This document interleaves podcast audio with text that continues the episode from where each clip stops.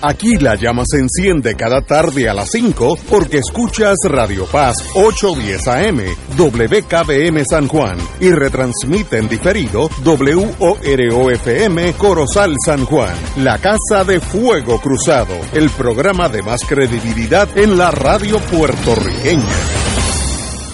Esta emisora y sus anunciantes no se solidarizan necesariamente con las expresiones que escucharán en el siguiente programa.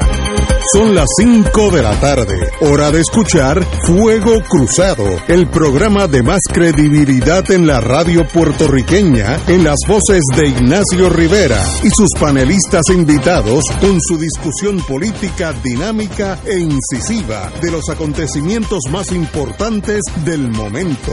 Fuego Cruzado comienza ahora.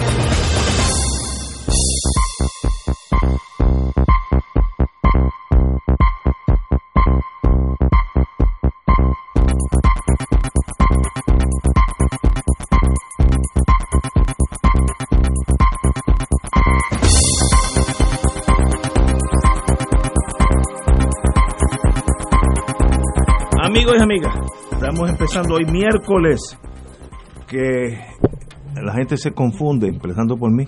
Yo todavía tengo asociado miércoles los Héctores, pero ahora los Héctores vienen los jueves. Por ahora, ahorita vuelven a los miércoles, pero estamos aquí un miércoles que en realidad es jueves. Fíjate si estoy confundiendo a la gente. Pero es el grupo de los jueves que ahora está los miércoles. Y hoy por Julio Muriente viene el amigo Ángel Rodríguez León. Muy buenas tardes, Ángel. Buenas tardes, Ignacio, Tato y las personas que nos escuchan. Me gusta ver gente joven porque eso quiere decir que hay futuro. Hacen falta. Aquellos que estamos ya con artritis por la mañana, eh, uno sabe, esos son síntomas mortales. y Tato Rivera Santana. Buenas tardes, Ignacio, Ángel, de muchos años. Willy en los controles y a todos los que nos están escuchando. planificador. Cuando yo sea gobernador, de, no, presidente de Puerto Rico, me la República. Usted va a ser el planificador mío, al lado mío. Ya está. Dime qué hacemos, Tato. Y, y, lo que tú digas se hace, porque yo voy a tener menos problemas de, de administración. Yo, yo soy como China, el que no haga lo que yo digo, tú sabes para dónde va. Oye, si, pasara, si pasara eso. Y el senador Nadal Condé ya está por ahí, me dijo que venía, yo almorcé con él, así que ya debe estar por ahí en, en los próximos minutos. Pero qué bueno que estemos aquí. Eh, empezamos con noticias que no hay que analizarlas mucho para no saber lo que está pasando. Transferencia legislativa, eso nada más levanta una luz roja. En evidencia el mal manejo de fondos públicos y es la noticia clásica de hace 20 años que muchas de las de las asociaciones y, y, y corporaciones que dan servicios públicos de sin fines de lucro no detallan cuándo, cómo, a quién y a dónde se realizarán las obras de servicio. Y obviamente eso es un indicio, si uno es contable y yo no lo soy, que se prestan a el dinero desaparecer en los bolsillos de algunos. Yo estoy yo estipulo que muchas de estas corporaciones sin fines de lucro hacen un trabajo envidiable en Puerto Rico y también puedo decir que hay algunas que otras que son un fraude. Digo las dos cosas a la vez. Así que eh, hoy sale la noticia eh, por David Cordero y Wilma Maldonado, que son periodistas de primera clase, y sencillamente el nuevo día analizó 58 contratos otorgados por la autoridad de tierra solamente y encontró múltiples irregularidades en las millonarias asignaciones. Ese es el país que nosotros queremos, es cuando ustedes que son independentistas, cuando esto sea independencia, este es el país que ustedes quieren, con esa con esas rémoras del pasado o del futuro, no sé, Tato. Eh, claramente que no, es la respuesta a la última pregunta que hiciste. El país que aspiramos, el país independiente, la República de Puerto Rico, tiene que superar, y, y por mucho tiene que superar, eh, las prácticas eh, de negligencia en el manejo de fondos, eh, y todo lo que conocemos que ha pasado en las últimas décadas en Puerto Rico con lo que son los bienes públicos, los haberes públicos, el dinero de, de nuestra gente, que a fin de cuentas es dinero que estamos pagando a través de las contribuciones del IBU, de la, del impuesto, de, la, de las planillas eh, y, y, de tanto, eh, tantas contribuciones que se pagan e impuestos que se pagan en Puerto Rico. y que ese dinero eh, tiene que ser eh, una responsabilidad primaria de los funcionarios públicos velar eh, por su mejor uso y fiscalizar que el uso sea el uso adecuado. En el caso de la noticia que, nos, nos lee Ignacio, se trata de fondos que asigna la legislatura, a veces son fondos legislativos, en ocasiones provienen de lo que era el llamado barril de tocino, este, y, que, y que desde hace mucho tiempo se viene comentando, aunque no había salido una información tan precisa como esa, pero se venía comentando de que esos fondos en ocasiones se asignan por criterios que no tienen que ver necesariamente eh, por la acción que van a llevar a cabo esta, estas entidades, sino que se asignan y se distribuyen mediante criterios eh, partidistas eh, y criterios que tienen que ver con la lealtad de los directivos de esas organizaciones hacia, hacia el partido o el legislador que esté a cargo de manejar los mismos. Eh, como tú dices, Ignacio, hay muchas de esas organizaciones que hacen un trabajo extraordinario, un trabajo que realmente compensa las insuficiencias que tiene la administración pública para ofrecer una serie de servicios a la ciudadanía eh, y que en parte, mediante estas entidades sin fines de lucro, eh, se logra atender muchas de esas necesidades y atender a miles, a cientos y a miles de ciudadanos que necesitan de unos servicios. Pero igual, de igual forma que hay organizaciones sin fines de lucro, hay organizaciones con lucro sin fin. Que, que, obtienen y, se dedican los tumbólogos, se dedican a, tumbar el dinero público. Eh, aquí lo importante de la fiscalización naturalmente no es que no se le sigan otorgando fondos a muchas de estas organizaciones que sí lo necesitan y que sí están bien utilizados.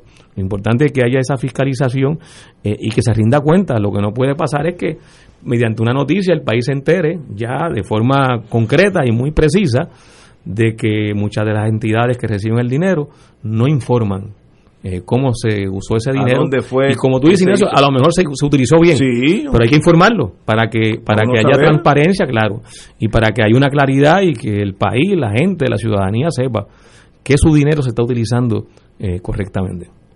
Compañero Ángel Rodríguez antes que todo Ángel háblame algo de ti, que es la primera vez que vienes aquí. Con, no, ah, había, venido, la segunda. sí. Pero habla de ti, a qué tú te dedicas. soy profesor, soy profesor de historia, de sociología, ciencias sociales.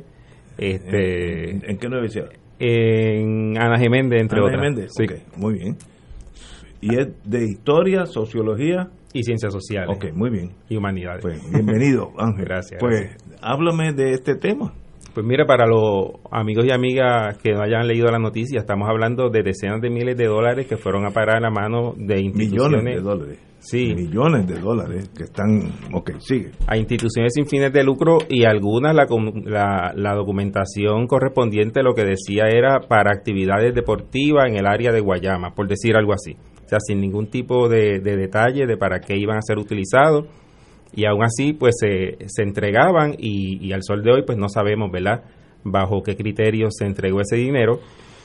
Por otro lado, uno conoce organizaciones comunitarias que se las ven bien difíciles para sobrevivir, pero entonces obviamente esos son los que los que no están conectados, ¿verdad? Los que no este, tienen la pala, como, como se dice en el barrio.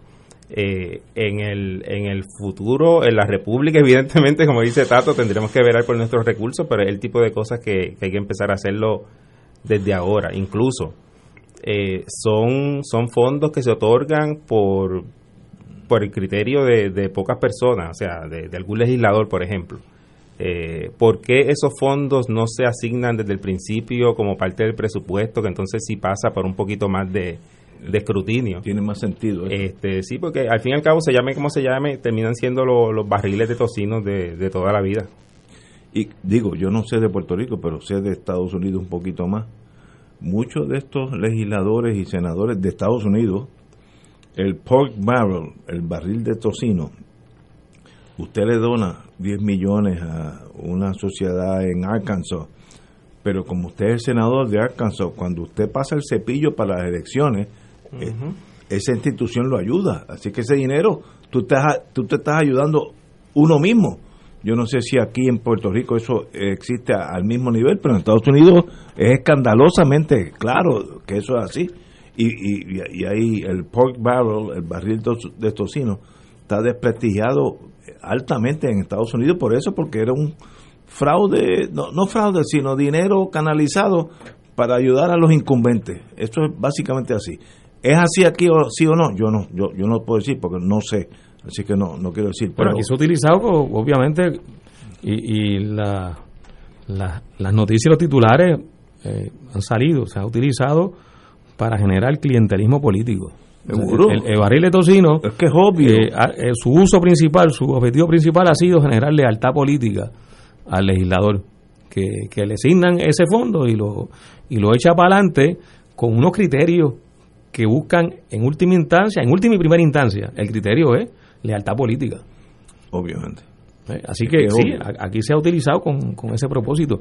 Y como dice Ángel, lo, lo importante es que desde ahora se trate de evitar, o sea, e, e, esta fiscalización y, y la, la, exigencia de que esto se tiene que hacer de forma transparente y se tiene que eh, ser riguroso en la otorgación de, de ese dinero, eh, tiene que ser una insistencia permanente eh, de todos los días para que para que bueno los fondos públicos se utilicen correctamente. En momentos en que tanta dificultad y tanta necesidad tenemos este aquí hay áreas de la de la realidad nuestra servicios sociales servicios de toda clase eh, de salud de educación de atención a personas mayores etcétera que necesitan recursos. Eh, y, y, entonces lloran todos los ojos de Dios que ese dinero eh, pues se despilfarre en actividades que no tienen nada que ver con las necesidades de la gente y con las necesidades de, la mayoría de, nuestra gente eh, y que sirva simplemente para esos propósitos muy individualistas y, políticos, partidistas. Y esto es una de las de las tradiciones que hemos heredado de Estados Unidos, que de paso, traducido al español es el barril de tocino, pero en realidad nació como pork barrel eh, funds, que es de Estados Unidos. Y yo creo que es negativo en el sentido que eso debe ser, como dice aquí el amigo Ángel, el Estado que debe ayudar a lo que el Estado crea que es meritorio. Pero yo sé que no vamos a cambiar eso. Los muchachos están allá arriba y ellos no van a cambiar sus propias reglas cuando, ellos son los que se benefician. Y estoy seguro que algunos de esos dineros regresan a los legisladores. Eso, digo, yo fui fiscal, seis años y yo he hablado esto con varios amigos eh, fiscales. Una vez que uno es fiscal, uno tiene como un tatuaje, nunca se le puede olvidar, eso se queda ahí para siempre. Eh, compañero Cestero, Ramón Cestero, lo discutimos en estos días y todo el mundo sabe que hay una forma de lavar dinero para ayudarse el senador o el representante en Estados Unidos y aquí. Y eso pues no debe ser en un mundo, si esperamos tener un mejor mundo, eso no debe ser así y yo también puedo asegurarte que tampoco va a cambiar. Porque los que están adentro, los que pueden cambiarlo, no le conviene cambiarlo. Así que esto es parte del colapso del sistema, ¿no? Eh, desgraciadamente. Vamos a una pausa y regresamos con Fuego Cruzado. Fuego Cruzado está contigo en todo Puerto Rico. ¿Tienes cáncer de páncreas o del pulmón? Si has recibido terapia y el cáncer continúa avanzando, no pierdas la esperanza. Existen nuevas terapias basadas en el perfil molecular para pacientes de cáncer de páncreas o pulmón, disponibles en Puerto Rico únicamente en Pan Oncology Trials. Llame hoy al 787-407-3333, 407-3333, Pan Oncology Trials, ofreciendo protocolos de tratamiento con la ciencia más avanzada para combatir el cáncer. Cáritas de Puerto Rico se une al llamado de emergencia de Cáritas Ucrania y Cáritas Internacionales para ayudar a los miles de desplazados y víctimas del terrible ataque de parte de Rusia a Ucrania y sus comunidades. Pueden enviar su donativo por PayPal en nuestra página www.caritaspr.net, también por ATH móvil bajo el renglón de donar bajo Caritas PR o por correo a la siguiente dirección: PO Box 8812 San Juan, Puerto Rico 00910-0812. Los donativos serán enviados a Caritas Ucrania, quienes junto a otros Caritas Hermanas están liderando esta importante respuesta humanitaria. Gracias por su apoyo, por sus oraciones y solidaridad. 2.6 millones de autos en Puerto Rico algunos de ellos con desperfectos. Autocontrol, tu carro, tu mundo, tu mundo, tu mundo.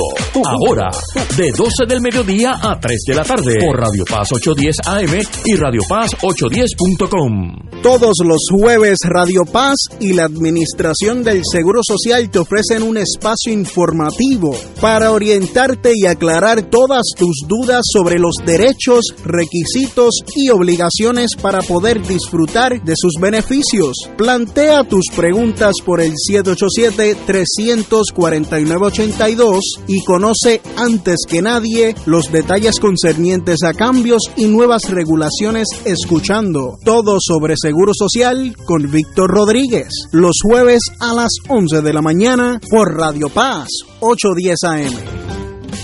Como parte de la conducta ética que debe regular lo que piensa, hace y dice cada rotario antes de actuar, este debe plantearse lo siguiente: ¿es la verdad? ¿Es equitativo para todos los interesados? ¿Crea buena voluntad y mejores amistades? ¿Es beneficioso para todos los interesados? Esta es la prueba cuádruple. Mensaje del Club Rotario de Río Piedra. El Santuario Nacional de Nuestra Señora, Madre de la Divina Providencia, invita al pueblo de Dios a las noches de adoración y sanación todos los segundos viernes del mes a las 7 de la noche. En estas rezamos el Santo Rosario, adoramos al Santísimo, reflexionamos y hacemos oración de sanación. Noches de sanación y adoración los segundos viernes del mes. Para información, comunícate al 787-646-9448 o en santuario de la providencia.org. Y ahora continúa Fuego Cruzado. Vamos al pasado triste nuestro. Mañana hay una ofrenda floral en el cementerio de Viejo San Juan a las 11 de la mañana en torno a Santiago Mari Pesquera, que murió en el 1976, asesinado vilmente eso hace 46 años, y hay un grupo de amigos que siempre lo recuerda y quieren que se resuelva este gran misterio. Eh, yo no sé, yo no estoy envuelto en, esa investigación, no, no estuve envuelto en esa investigación, mucho menos ahora, pero no hay duda que el caso de Santiago Mari Pequera tiene que solucionarse, aunque sepamos que ya los asesinos murieron, están fuera de la jurisdicción, pero que se sepa qué pasó, porque se usó un gatillero, dicho que era alguien hasta anormal en el sentido funcional, y yo sé que eso no, a él no se le ocurrió eso, sino que fue mandado por alguien, ese alguien fue de derecha, obviamente de derecha, fue de la derecha cubana, de la derecha puertorriqueña, yo no sé, pero sería tan bonito que se supiera para poder enterrarlo en paz. Finalmente Así que mañana a las 11 de la mañana habrá una ofrenda floral en el cementerio del Viejo San Juan en torno a el joven que nunca conocí, Santiago Mari Pesquera. Compañero. Sí, yo, yo conocí a, a Chagui, era, mayor que yo, pero eh, Chagui estaba dentro del el Partido Socialista Puertorriqueño antes del movimiento por independencia. Chagui era hijo del compañero Juan Maribra eh, y Paquita Pesquera, eh, ambos eran dirigentes también del Partido Socialista Puertorriqueño. Eh, cuando ocurre el asesinato, Juan Mario Brás era el candidato a la gobernación por el PSP para las elecciones de 1976. y cuando se, se toda esa serie de, de hechos, no es difícil concluir que había una motivación política con el asesinato de Chagui eh, y parte o esencialmente el objetivo del asesinato era afectar directamente a su padre, Juan Mario que, que, era el líder del Partido Socialista puertorriqueño, candidato a la gobernación eh, y el principal líder independentista en ese momento en, Puerto Rico. Eh, por el hecho de que dirigía una organización, que en este caso era el Partido Socialista Puertorriqueño, como hemos dicho, que desarrollaba una estrategia de lucha eh, muy diversa y amplia eh, que había tenido y tenía en esos momentos, estaba teniendo un gran impacto, un gran efecto, eh, no solo en términos de movilización en Puerto Rico, sino en, en, términos del apoyo que había recabado a nivel internacional. El, el había desatado, había desarrollado mejor dicho, una amplia campaña en apoyo a la independencia de Puerto Rico prácticamente en, en todos los continentes mediante eh, aliados que había ido cultivando eh, a lo largo de los años eh, y que se había concretizado ese trabajo en el apoyo en las Naciones Unidas, por ejemplo, de la resolución que aprueba el Comité de Descolonización prácticamente todos los años en, el reconocimiento al derecho de los puertorriqueños y puertorriqueñas la autodeterminación e independencia, pero además el apoyo que había logrado también recoger del movimiento de países no alineados, que eh, para esa década era el movimiento eh, de gobiernos eh, más amplio que existía en, en, el mundo después de las Naciones Unidas. así que, que esa, esa, esa, esa tarea tan grande o, esas tareas que comandaba Juan Maribra, pues habían rendido unos grandes frutos y estaba teniendo mucho impacto en Puerto Rico y a nivel internacional. y la candidatura de Juan Maribra eh, a las elecciones generales de 1976 eh, era parte de un proceso de consolidar a ese partido eh, y de incluso proyectarlo públicamente más allá de lo que eran las esferas de trabajo que el PSP desarrollaba, que no era la electoral. El PSP no participaba en las elecciones hasta el 1976 que decide participar como una franquicia electoral. de modo que entonces que, que los hechos apuntan que claramente el asesinato de Chagui tenía el propósito eh, político de afectar a Juan Maribraja, al PSP y en general al independentismo. Por eso es que el FBI se ha negado en dar la información. Eh, y a pesar de que en Puerto Rico distintos secretarios de justicia y secretarias de justicia han solicitado, la información, la información eh, no, la, no la brinda el FBI. Y, y, eso entonces confirma que claramente hay, hay una, un, una involucración o, una participación eh, del FBI en lo que fue eh, la planificación y el diseño eh, del asesinato del hijo de Juan Maribra. Y es importante, como tú mencionas, Ignacio, que, se insista en que este que se sepa la, se sepa la verdad, que se saque toda la información, que para terminar de atar, porque hay muchos asuntos que ya están conectados, pero falta información para completar este ese cuadro y que el país, el independentismo, los amigos, los familiares y directamente sus su más íntimos familiares, sus hermanos, sus hermanas eh, y, su, y su madre que está viva, Juan María ya falleció, eh, pues puedan tener la satisfacción de que finalmente se, se esclareció el asesinato, aunque sabemos que el motivo era un motivo político. Compañero Ángel Rodríguez. Por supuesto, eh, esperamos que se haga justicia en este caso. Este, me gustaría mencionar, aparte de lo que trae Tato, el, la década del 70 fue una década de mucha violencia en contra del, independentismo. Eh, está el asesinato de Carlos Muñiz Varela, que es otro que también está en nunca ha llegado a, resolverse, ¿verdad? Este joven cubano que desarrollaba viajes y, a Cuba, este, como parte de un proceso, ¿verdad? De, de vinculación entre los dos pueblos, el puertorriqueño y, el cubano. Por supuesto, los casos del Cerro Maravilla, la bomba que se puso allá en Mayagüez en una actividad dedicada al natalicio de Eugenio María de Hostos, y todos los casos tal vez menos, menos sonados, pero igualmente terribles para quienes lo sufrieron, ¿verdad? Toda la gente a la cual se le destrozó prácticamente la vida a través del carpeteo, a través de la persecución. Así que, y digo los 70 porque fueron esos casos, ¿verdad?, más, más conocidos, pero que, que estaban desde antes y perduraron eh, después. Este, así que eh, fue una época de bien triste, ¿verdad? En términos de esa persecución en contra del el movimiento independentista. Compañero senador Nadal Condé, estábamos hablando de que mañana habrá una ofrenda floral en memoria a las 11 de la mañana en el cementerio del Viejo San Juan, que tú y yo estaremos por allí, eh, en el Viejo San Juan, anyway en torno al hijo de Mari Santiago Mari Pesquera, que murió asesinado en 1976.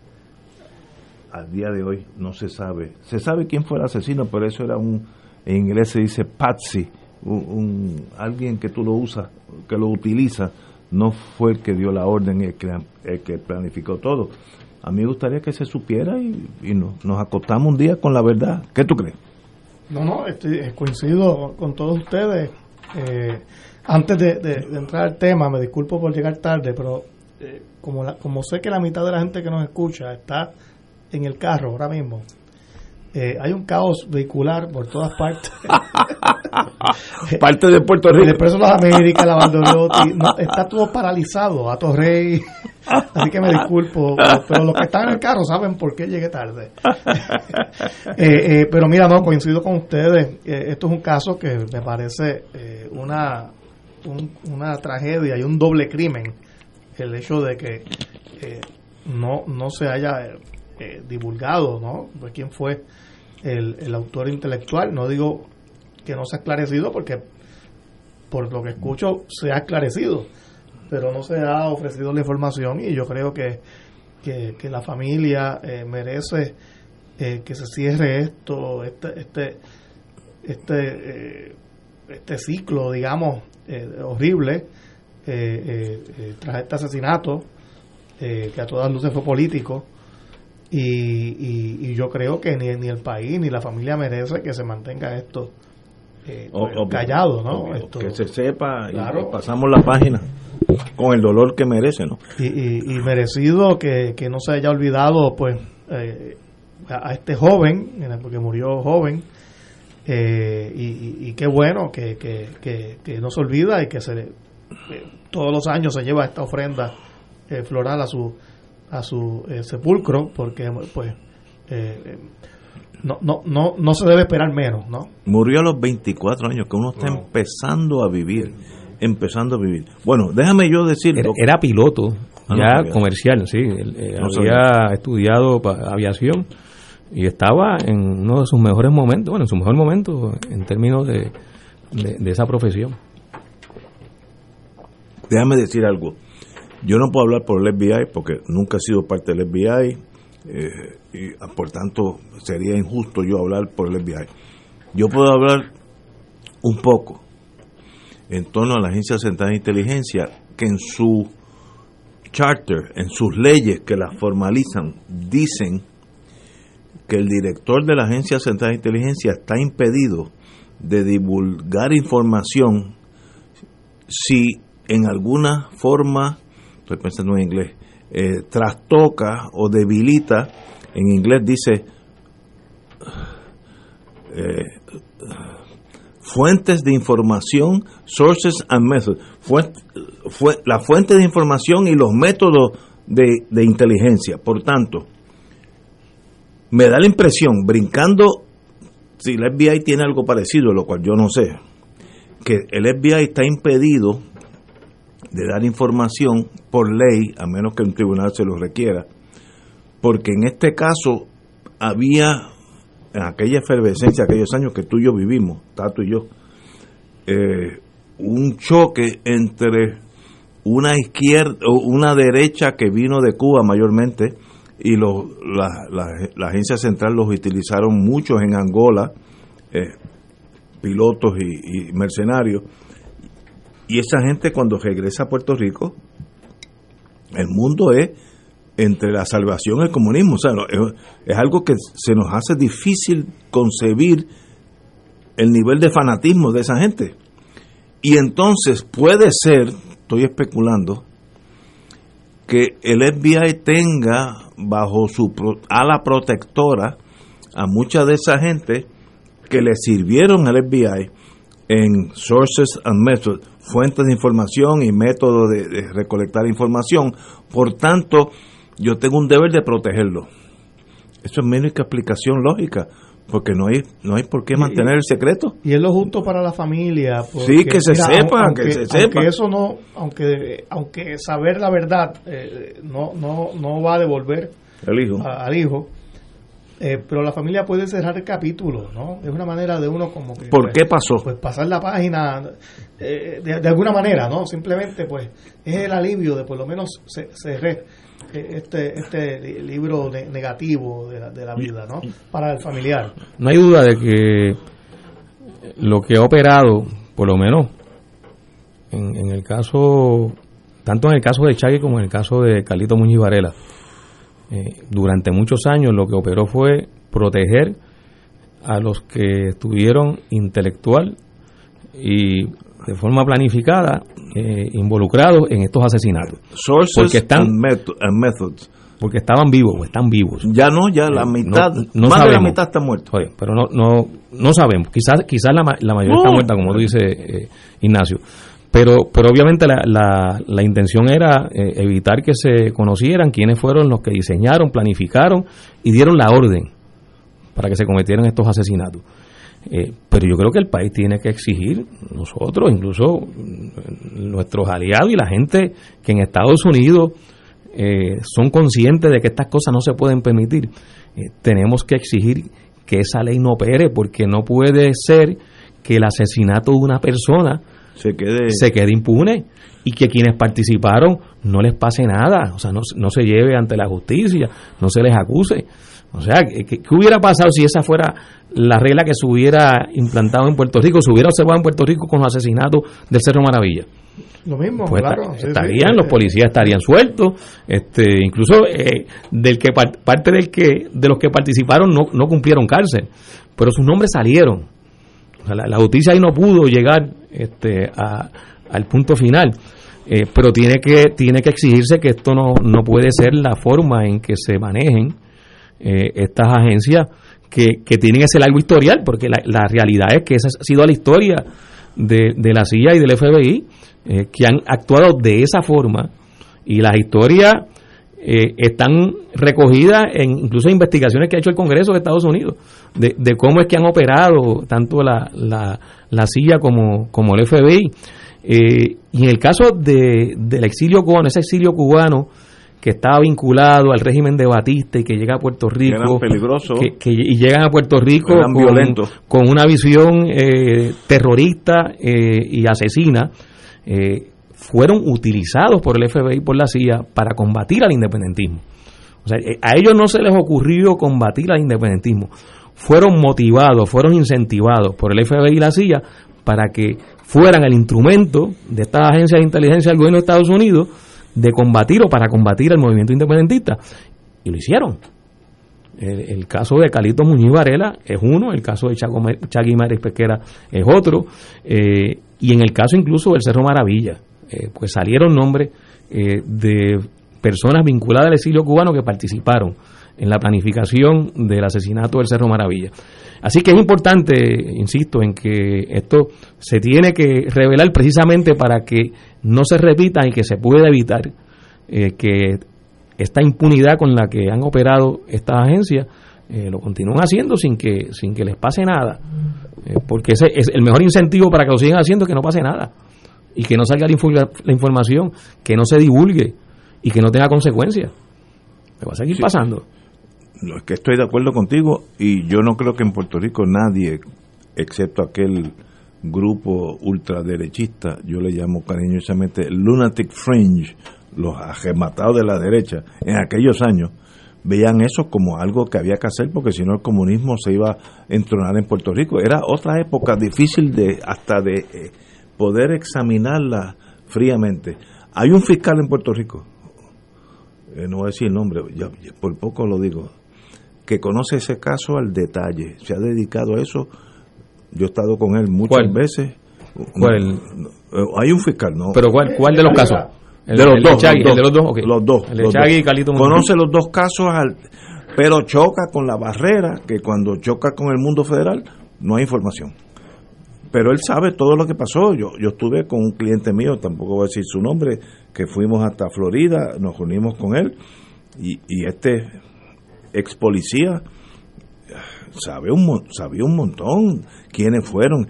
Pero de ahí a probarlo, hay donde un choca con la barrera, y ahí yo, yo, yo no sé nada, nada de la CIA en este caso, nada. Ahora, yo sé que la CIA tiene un impedimento de sources and methods. Tú no puedes, por, por una por una ley que te limita el tú poder transmitir quiénes fueron y cómo lo hicieron. Sources and methods, eso es lo que quiere decir. Pues mire, hagamos una excepción, si hay que ir al Congreso, que se vaya, el Congreso puede brincarse esa limitación en un caso específico. Además que ya pasó tanto tiempo, que yo me acuerdo uno de los casos de los cuatro asesinatos, cuatro policías que estuvieron envueltos en uno de estos dos asesinatos, ya tres están muertos por, por la edad. Así que no. ¿Y por qué el secreto? No, no. Digo, yo- yo Ese sé- empujón último es el que falta. Y hay organizaciones en los Estados Unidos, porque esto es un tema también de los Estados Unidos. Hay mucha gente que se, que se sentiría indignada de que su gobierno allá Exacto, estoy de acuerdo. eh, pues haga estas cosas, oculta información. Y además de la ACLU, hay muchas entidades en Washington y otros lugares que se dedican a, a- a forzar la transparencia, ¿no? Eh, y yo sé que, que han habido esfuerzos a través de muchas de estas organizaciones, pero yo eh, intentaría presionar aún más para que se conviertan en un tema eh, de discusión allá. Estoy No de en Puerto acuerdo- Rico, de acuerdo en, con en usted. Washington. sí. Señores, tenemos que vamos a una pausa, amigos, y regresamos with Crossfire. Fuego Cruzado está contigo en todo Puerto Rico. Saludos familia de Radio Paz, mi nombre es Jafet Marrero. Y yo soy Eric Rosario. Ahora puedes escucharnos todos los sábados a la 1 pm en Podcalizando, La conversación que no tuviste después de misa. un programa para toda la familia. Búscanos en las redes sociales como Influenzando y recuerda, Hagamos viral a Jesús. El Santuario Nacional de Nuestra Señora Madre de la Divina Providencia te invita a la misión cuaresmal 2022, titulada La Familia, Antorcha de la Fe, con el lema Mi familia y yo serviremos al Señor del 29 al 31 de marzo, comenzando a las 6 y 30 de la tarde. Cada día comenzaremos con el rezo del Santo Rosario, seguido de la celebración de la Santa Misa, predicación y adoración del Santísimo. Predicadores Padre Floyd Mercado, vicario de pastoral de la diócesis de Fajardo, Humacao, la doctora Nilda Tarafa y Padre Carlos Grullón, párroco de Nuestra Señora de la Monserrate en Salinas. Trae una foto junto a tu familia y comparte una experiencia que te acercará al Señor. Te esperamos. Info santuario de la providencia.org o al 787-646-9448. Escucha los sábados a las 5 de la tarde para servirte un programa del Colegio de Profesionales del Trabajo Social de Puerto Rico con los temas de interés a la comunidad. Recuerda, los sábados a las 5 de la tarde para servirte por Radio Paz 810.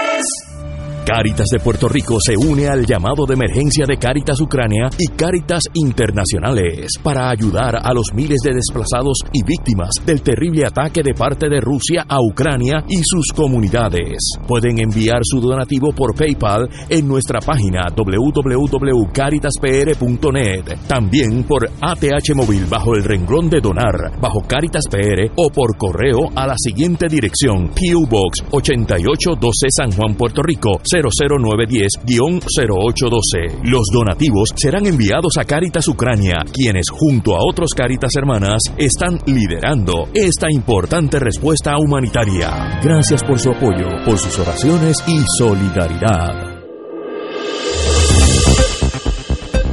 Y ahora continúa Fuego Cruzado.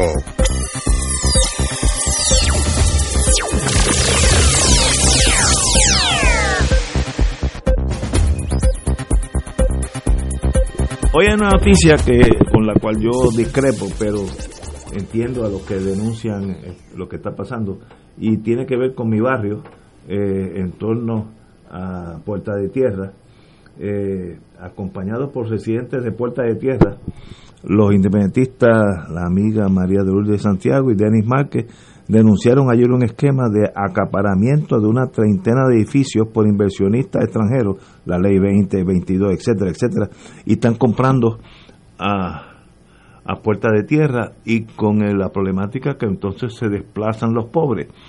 Yo viví eso en Manhattan cuando empezó, desde eso hace 30 años, la misma queja de los residentes que vivían el, el Brooklyn Bridge cuando toca Manhattan es una zona pobre, pobre, desastrosamente pobre. Y un día el,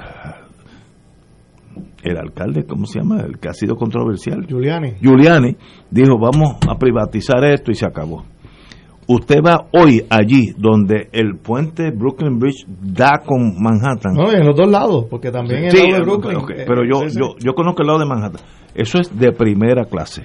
Por tanto, hay que tomar una decisión, si usted es el gobierno, y gobernar no es fácil, como yo digo, de mantener a Puerta de Tierra, donde yo vivo, en una zona de casi desastre. La San Agustín, pues una zona que parece que estás en Beirut, allí, la pobreza que hay allí, y, el- los edificios vacíos. O si mueves y em, das la, el visto bueno a que llegue dinero nuevo y se torne eso en una zona tan bonita como lo fue el condado una vez, o Santa María, o el viejo San Juan, etcétera, etcétera. Una decisión que si yo fuera gobernador yo la tomaba también, pero también puedo entender la otra parte. Así que yo no estoy aquí diciendo que yo estoy bien y tú estás mal, sino que una decisión del gobierno.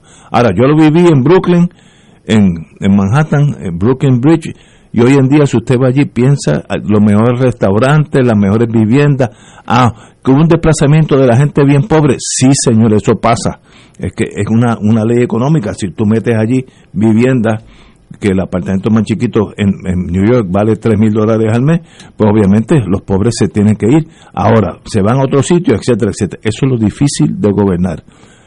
Eso está pasando en Puerto Tierra, yo sé, porque uno vive allí, sé, que hay gente de esta ley, la que sea 20 o 22, que están comprando manzanas enteras. Para mí, qué bueno, porque eso sube el valor y van a haber viviendas de edificios abandonados hoy. Ah, Cuando digo abandonado es que no hay nada adentro, un carapacho, que hagan viviendas de primera clase o servicios o restaurantes, no sé. Yo no sé qué planes tienen. Yo lo veo como extremadamente positivo. Nadal. Mira, eh, puedo hablar de primera mano, Ah, porque casualmente antes de, esta, muerto. antes de esta controversia... Este hombre está adentro, fíjate, Está nada. Escúchalo, esta este está adentro. No, eh, eh, un amigo, un amigo eh, puertorriqueño, no, no ley 22, eh, que está trabajando eh, eh, en esos proyectos, me invitó hace como un mes atrás a ver eh, lo que estaba pasando en Puerta de Tierra y los planes de estas personas que están invirtiendo allí. Es cierto que han comprado un montón de edificios, eh, pero son edificios que estaban en desuso, bueno. incluyendo el edificio del vocero eh, y el solar de al lado que está baldío y, lo- y toda la cuadra que está atrás, que no solamente edi- En, en la, en la San Agustín casi todo está cerrado. Hacia la Fernández Junco, para allá. Ahí no hay la nada, calle, no, nada, nada. Eh, edificios estaban todos cerrados, eh, algunos en ruinas, no solamente abandonados, Sí. sino en ruinas.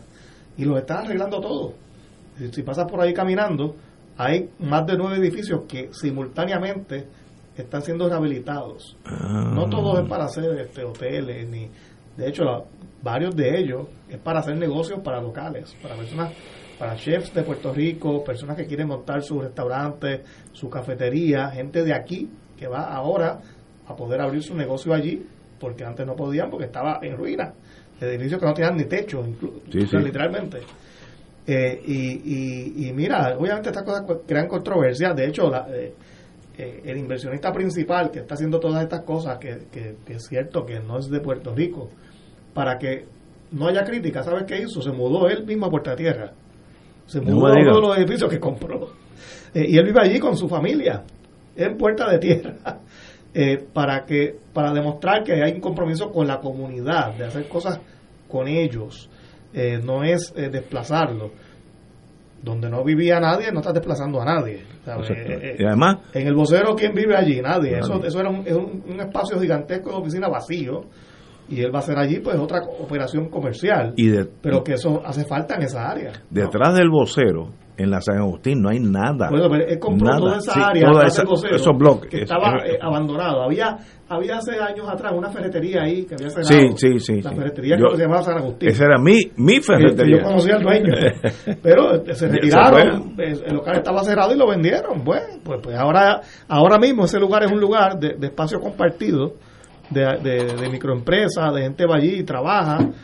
Eh, de nuevo, puertorriqueños no son Pero mira, eh, no- y, no, y, no, y no hay nada malo en que sean personas que no sean de Puerto Rico, pero lo aclaro porque aquí no ha habido un intento de desplazar a nadie. Creo que se está exagerando esta denuncia que hace la senadora del PIB. Eh, eh, yo, yo pienso que en Puerta de Tierra hace falta inversión, hace falta mucho, renovar. mucho. Son edificios preciosos, que, que se- históricos, muchos de ellos que se están renovando ahora. Llevaban 40 años abandonados. Pues qué bueno que alguien está haciendo algo ahí. Igual que Santurce. Eh, eh, y nadie nadie quiere que se desplace los residentes. Esta, esta área específica que yo vi, ahí no vivía nadie. Eh, así que no hay desplazamiento en estos lugares, ¿no? Compañero, Tato, usted es planificador. Bueno, mira, esto es un fenómeno que se ha estudiado que no solo ocurre en Puerto Rico, sino que ocurre en Estados Unidos y en otras partes del mundo. Eh, y es que en, la terminología de la planificación eh, se conoce como sustitución de población o gentrificación, eh, que viene del inglés de gentrification, Y, se, se, castellanizó y se, se, le, se le llama gentrificación. y es un fenómeno que se caracteriza porque en áreas ocupadas donde vive gente de escasos recursos, llegan inversionistas, compran las propiedades, los desplazan, salen de lo que era su barrio, además de que salen de su residencia, estas propiedades, estos inversionistas las remodelan y las alquilan a unos precios que son tres y cuatro veces lo que era el precio de alquiler original. Y otras también las venden. Eh, o sea, se da, se da el mercado inmobiliario pero a unos precios muy por encima de lo que era el, el precio tanto de venta como de renta de las viviendas antes de que llegaran estos inversionistas. Eh, y es un, es un proceso que ha sido muy criticado, pero muy documentado, y que se llama evitar. Eh, se, se, se exige que esto se detenga porque el resultado en última instancia es el desplazamiento de comunidades que no se benefician en ese proceso eh, siguen teniendo dificultades para adquirir sus viviendas.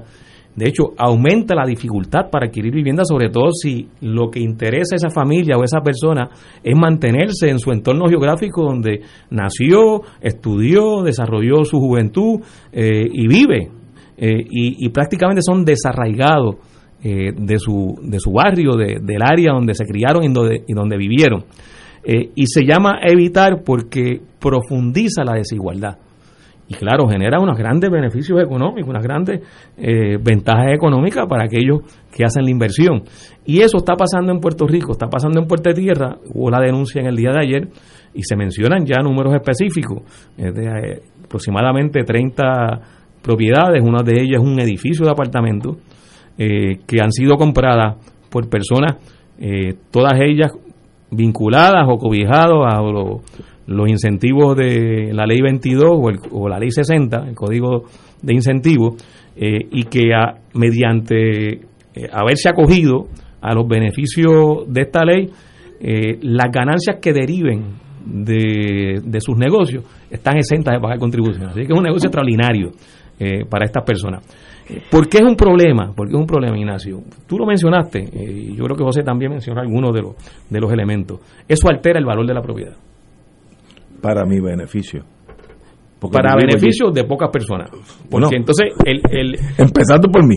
Bueno, pero eso, tú eres probablemente de las pocas personas. Pero el que propietario se beneficia. Pero la gente pobre que vive en esas áreas no se beneficia. Se, se, se, o se desplazan, o se desplazan, o los desplazan, porque lo que ha ocurrido. La economía los va a desplazar. En, en, el área de Rincón, en el área Quebradilla, que este fenómeno se está dando. De hecho, hay un caso de un complejo residencial en Quebradilla que lo compró un millonario de la ley 22 y le envió inmediatamente una carta a, los a los inquilinos de que tenían que abandonar la propiedad. ¿Okay? Esa gente vivía allí, esa familia, esos ciudadanos vivían allí con unos canos de arrendamiento que ahora, si quisieran regresar ahí, no van a pagar lo mismo. Pero, pero tenían, perdóname, tenían su comunidad allí. Tenían su comunidad, Yo comunidad allí. Y entonces son desplazados. Pero, Tato, Tato. Eso, perdóname, con esto termino, Ignacio. Eso ayuda a resolver los problemas de acceso a la vivienda. No, en Puerto Rico, y, y, con esto quiero abundar en cuanto a datos, ampliar en cuanto a datos. En Puerto Rico hay un gran desfase, una gran brecha entre el ingreso familiar promedio y el valor promedio de la vivienda, lo cual tiene como consecuencia que hay un déficit de vivienda asequible.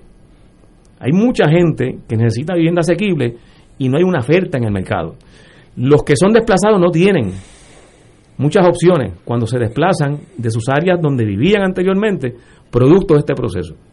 Por eso es que esto no ayuda a combatir la pobreza, no ayuda a eliminar la desigualdad, sí ayuda al inversionista. Y en el caso nuestro, que no necesariamente es en el caso de Nueva York que tú mencionaste, en el caso nuestro además tienen unos extraordinarios eh, exenciones contributivas que los hace todavía enriquecerse más. La, la solución, pero yo discrepo de ti en, en teoría práctica, no es dejar la calle San Agustín en una pobreza extrema ad perpetuum. Eso no puede ser la solución. Allí la mitad de las viviendas, de los edificios están vacíos. Eso es un gueto. Vamos a dejar eso porque no hay desplazamiento. Yo digo que no. Yo también, yo también digo que no. Pero entonces ahí es que es importante que entre el gobierno, entre el Estado, con unas políticas públicas dirigidas no a desplazar a la gente, no a abrir la brecha entre el valor de la propiedad para que la gente que no tiene suficientes recursos no pueda adquirir ni siquiera mediante rento una propiedad donde quiere vivir o de donde ha vivido, sino mediante unas políticas que le permitan rehabilitar las estructuras que se puedan ofrecer a precios asequibles, se resuelven varios problemas. Fíjate que está la estrategia desde el punto de vista de quienes han analizado esto, que, que no son poca gente ni pocas instituciones. La estrategia correcta es rehabilitar y que la comunidad se mantenga viviendo en esa, en esa localidad con condiciones que económicamente le permitan eh, eso pagar renta o comprar eso requiere, o comprar la vivienda. Eso requiere que el gobierno se encargue de esa rehabilitación, yo le llamo la San Agustín. El gobierno está quebrado, no tienen que caerse muertos. no es posible hacerlo. Ignacio, hay, hay ejemplos que hemos tenido en Puerto Rico exitosos, que nos dicen que sí se puede a pesar de las limitaciones económicas que tiene el gobierno, que ciertamente las tiene, ciertamente las tiene, no quiere decir que no tiene dinero, porque porque ahorita estábamos discutiendo el, tema de, los, de los fondos mal asignados, ¿eh? no quiere decir que no tenga dinero, pero sí, eh, esto, en, en el caso nuestro, hay suficientes experiencias. El proyecto enlace del Caño Martín Peña y el proyecto de la península de Cantera ofrece un diseño.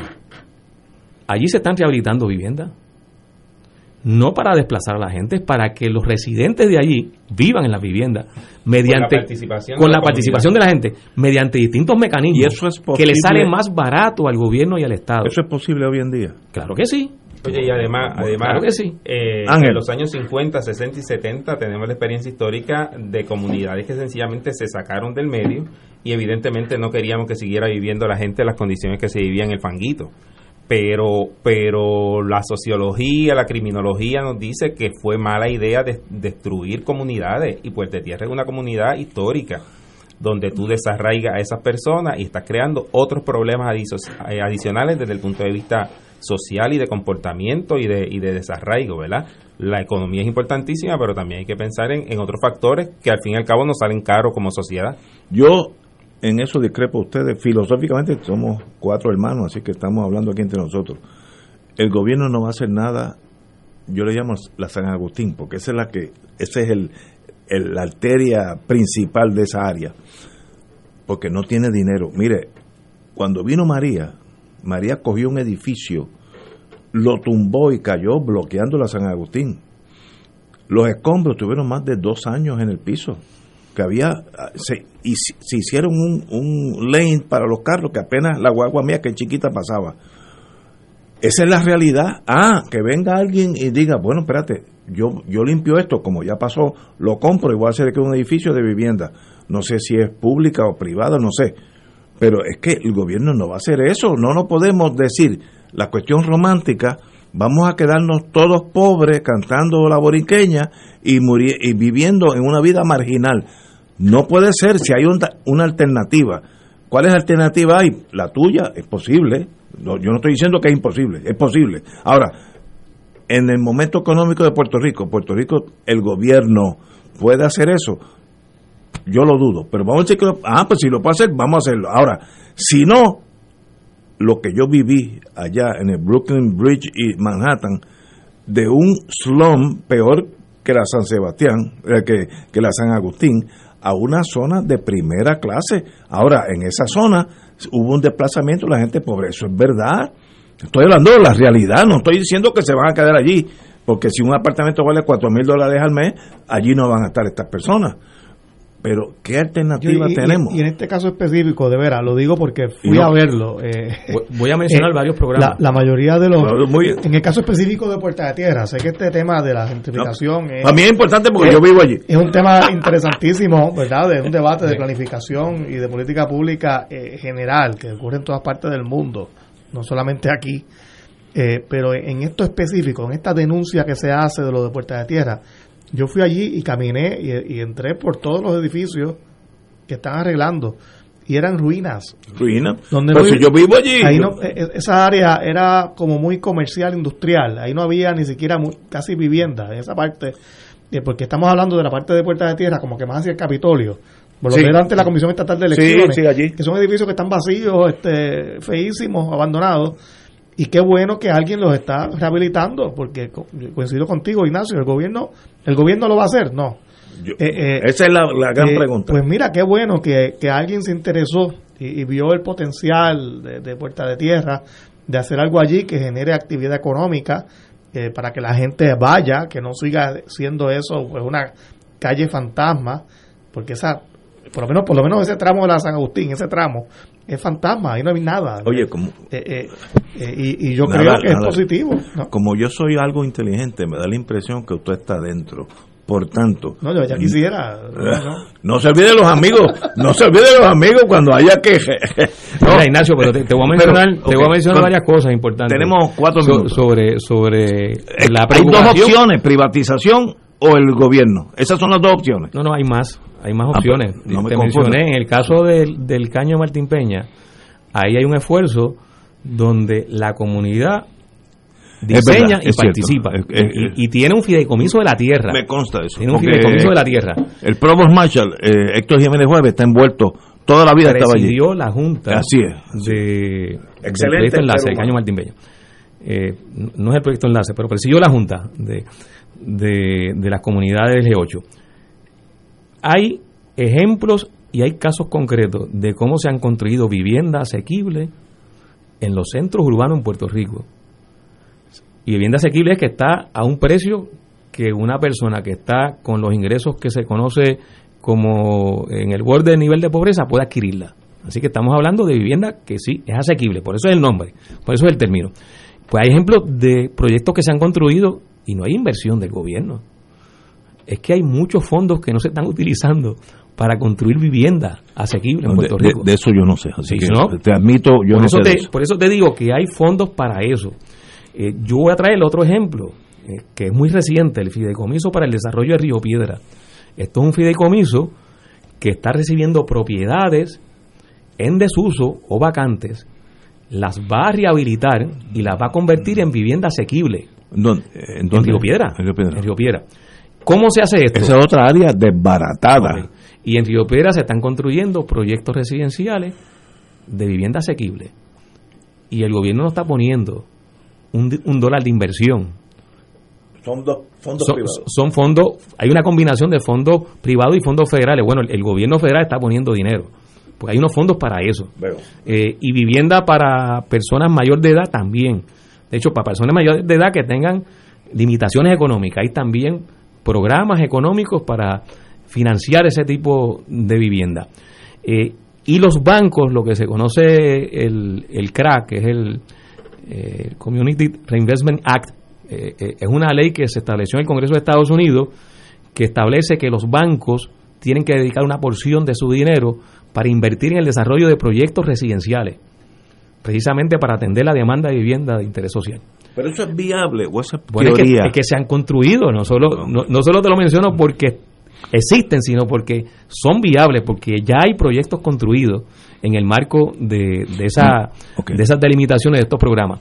Eh, ahora, hay una serie de mecanismos cuando uno se mete en esto y, y Pero Tato, tú, tú y, y José tienen que, que Pero en conocer Puerta, esto. en Puerta de Tierra ya se ha dado, ya se dio el- la inversión público-privada más importante que se ha dado en, Puerto Rico en los últimos años en lo que era antes residencial Puerta de Tierra.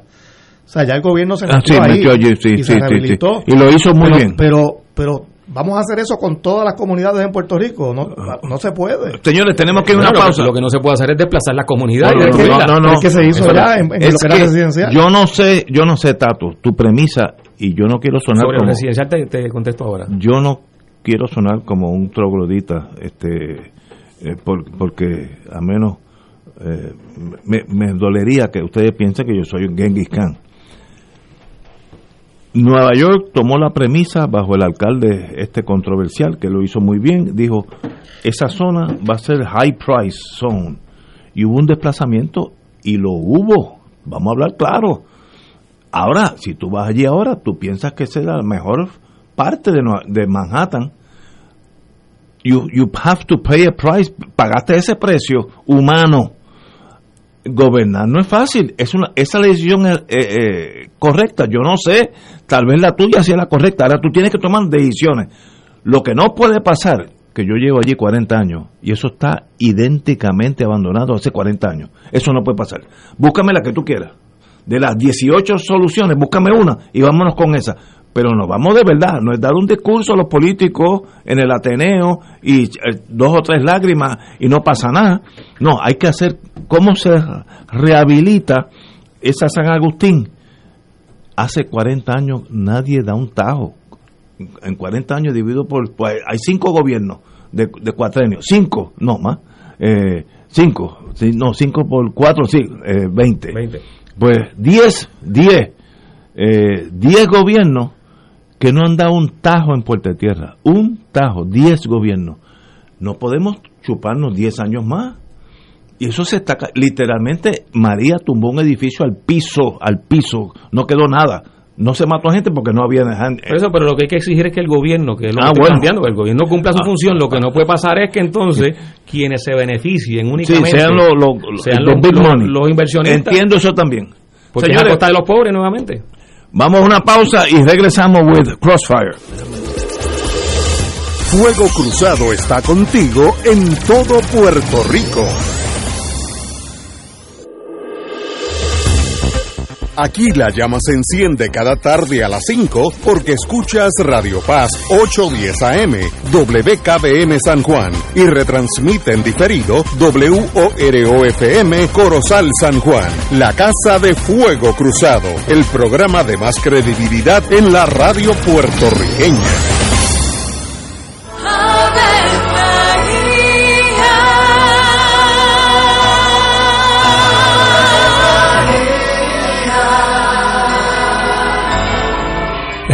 Del Señor anunció María. Y ella concibió por obra del Espíritu Santo. Dios te salve María, llena eres de gracia, el Señor es contigo. Bendita tú eres entre todas las mujeres, y bendito es el fruto de tu vientre Jesús. Santa María, Madre de Dios, ruega por nosotros pecadores, ahora y en la hora de nuestra muerte. Amén. He aquí la esclava del Señor. Hágase en mí según tu palabra. Dios te salve María, llena eres de gracia, el Señor es contigo. Bendita tú eres entre todas las mujeres, y bendito es el fruto de tu vientre Jesús. Santa María, Madre de Dios, ruega por nosotros pecadores, ahora y en la hora de nuestra muerte. Amén. Y el Verbo se hizo carne. Y habitó entre nosotros. Dios te salve María, llena eres de gracia, el Señor es contigo. Bendita tú eres entre todas las mujeres, y bendito es el fruto de tu vientre Jesús. Santa María, Madre de Dios, ruega por nosotros pecadores, ahora y en la hora de nuestra muerte. Amén. Ruega por nosotros, Santa Madre de Dios. Para que seamos dignos de alcanzar las promesas de nuestro Señor Jesucristo. Oremos. Derrama, Señor, tu gracia sobre nosotros, que por el anuncio del ángel hemos conocido la encarnación de tu Hijo, para que lleguemos por su pasión y su cruz a la gloria de la resurrección, por Jesucristo nuestro Señor. Amén. Gloria al Padre, al Hijo y al Espíritu Santo. Como era un principio, ahora y siempre, por los siglos de los siglos. Amén. Despierta con la gracia de Dios iluminando el sendero y responde al llamado de congregarnos en su nombre cuando el sol despunta en el Santuario Nacional de Nuestra Señora, Madre de la Divina Providencia, tempranito en la mañana, el sábado 2 de abril. 5 5 y 30 de la madrugada para otra misa de madrugadores, la celebración eucarística que se ha convertido en tradición y fuente de bendiciones para la familia católica. Por motivo de la pandemia se practicará el distanciamiento físico recomendado y el uso obligatorio de mascarillas. Se llevarán a cabo confesiones previo a la Santa Misa. Participa en este encuentro mensual y comienza el fin de semana en paz y renovado, asistiendo o escuchando la transmisión en directo. Misa de madrugadores por Radio Paz 810 AM o Radio Paz 810.com y Oro 92.5 o Radio Oro FM.com. Info santuario de la providencia.org 787 646 9448. Y ahora continúa Fuego Cruzado.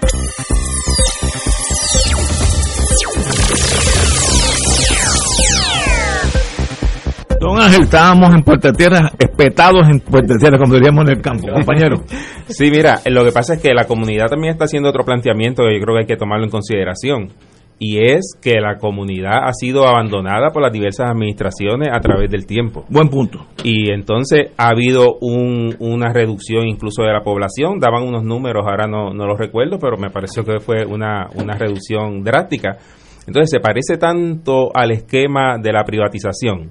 Dejar que los servicios empeoren y empeoren y empeoren hasta que al fin y al cabo la gente diga, bueno, pues ¿cuál es la solución? Pues, pues tiene que venir aquí el capital privado y tiene que, que entregarse a la empresa privada. Pues yo creo que algo bien parecido pudiera estarse dando en algunas de las comunidades donde se está dando este proceso que, como hemos mencionado, estamos hablando de Puerto Tierra, ¿verdad? Pero se está dando en otros lugares de, de Puerto Rico. Y al fin y al cabo es, pobres resuélvanse, este y la desigualdad sigue en aumento con todos los problemas sociales que esto nos trae, porque es que al fin y al cabo la desigualdad la pagamos en, en, en otras problemáticas que se nos presentan día a día también como colectivamente. Estamos totalmente de acuerdo. Yo siempre he dicho, gobernar no es fácil, hay que tomar decisiones. La peor, como nos enseñaban cuando estábamos en el ejército y uno quería ser oficial, nos, nos inculcaban, usted está ahí para tomar decisiones difíciles. No vacile, tome decisiones en combate. Si tú vacilas en combate, estás muerto. Así que tú tienes que tomar decisión y el gobernador, Pierluisi, o el que venga, o si, si Pierluisi, tiene que tomar decisión. ¿Qué hacemos con Puerto Rico? Pues hay que tomar decisiones. Si se pueden arreglar el, el, el no, Covadonga no, el, la vivienda pública que hicieron ahí en Puerto Tierra, ¿cómo Bueno, se eh, llama? lo, eh, lo que era No, antes el residencial Puerta de Tierra. Exacto, lo hicieron excelente, bello. No, eso es de lo mejor, de lo mejor que se ha hecho en Pero Puerto Rico. de- eh, eh, yo no tengo años. problema con eso. Sí, Si eso fuera, ahora, ¿se puede hacer eso? ¿Sí o no? O si pero, no, pero no puedes hacer eso en todas las no, comunidades. no, es que, que no, que, Eh, ¿sabe? Eh, Hay una limitación económica. Y constitucionalmente vivimos en un lugar donde hay libertad de, de- de propiedad. de- o sea, pues tú puedes Ahora, contratar y comprar. Lo que pasa es Pues, que cuando se da este tipo de intervención, en lo que estamos hablando, en el caso específico de Puerto Tierra, pero está ocurriendo en Rincón, está ocurriendo en. Quebradilla, está ocurriendo en Vieques, está ocurriendo en Culebra, está ocurriendo, ocurriendo en Río Grande, en Dorado. Cuando este entra este tipo de inversionista, altera altera La el valor local. el valor inmueble de las propiedades inmuebles lo altera totalmente garantizado. y lo altera no favorablemente a los pobres o a la gente que tiene necesidad de vivienda asequible, lo altera favorablemente a las a la gente de altos ingresos. Al big money. Claro. Entonces, ese problema, ese problema, eh, el Estado no puede ponerse eh, una venda en los ojos e ignorarlo. Pero el no, Estado no puede hacerlo, no puede hacerlo porque... El Estado no puede impedir que alguien venda su propiedad. Pero, pero Eh, es que esto es política ¿alguien la pública, no, no, eh, eh, eso, es un- eso es a nivel muy particular. Bueno, no. Claro, a nivel bien particular, pero política pública, ¿cómo, cómo el Estado traza una política pública para evitar eso? Para evitar la sustitución de población, para evitar que se altere el mercado de la vivienda, para evitar que se quede la gente con necesidad de vivienda asequible sin ofertas, sin opciones de poder obtener la vivienda asequible. Y no es dándole rienda suelta a esto, que es lo que está pasando, que se resuelve el problema. Yo, yo te sigo, pero la alternativa es no hacer nada. Esa, eso no es alternativa. No, no, pero es que, Que no- se quede como claro, está allí 40 no, años. No, no, pero claro, es que Eso- eso como no decía pasar. Ángel, aquí lo que está pasando es que la desidia de distintas administraciones de gobierno eh, con Puerto Tierra y con los centros urbanos en general en Puerto Rico ha llevado a que se deterioren no hay una estrategia para su rehabilitación y como no hay una estrategia para su rehabilitación, se crean condiciones favorables para aquel que viene ahora incentivado, incentivado por una ley, se meta en estas áreas eh, y trastoque y, y, y cree disfuncionalidad en el mercado de vivienda. Y eso a quien afecta, en este caso a quien afecta, es a la gente pobre. Y, y eso no, Es que no- eso no hay y eso Es hay que- que, denunciarlo, eso No. eso hay que hay que eh, Yo te sigo. identificarlo y hay que exigir que no continúe, porque en el caso nuestro además que este el otro el otro la otra dimensión de este problema.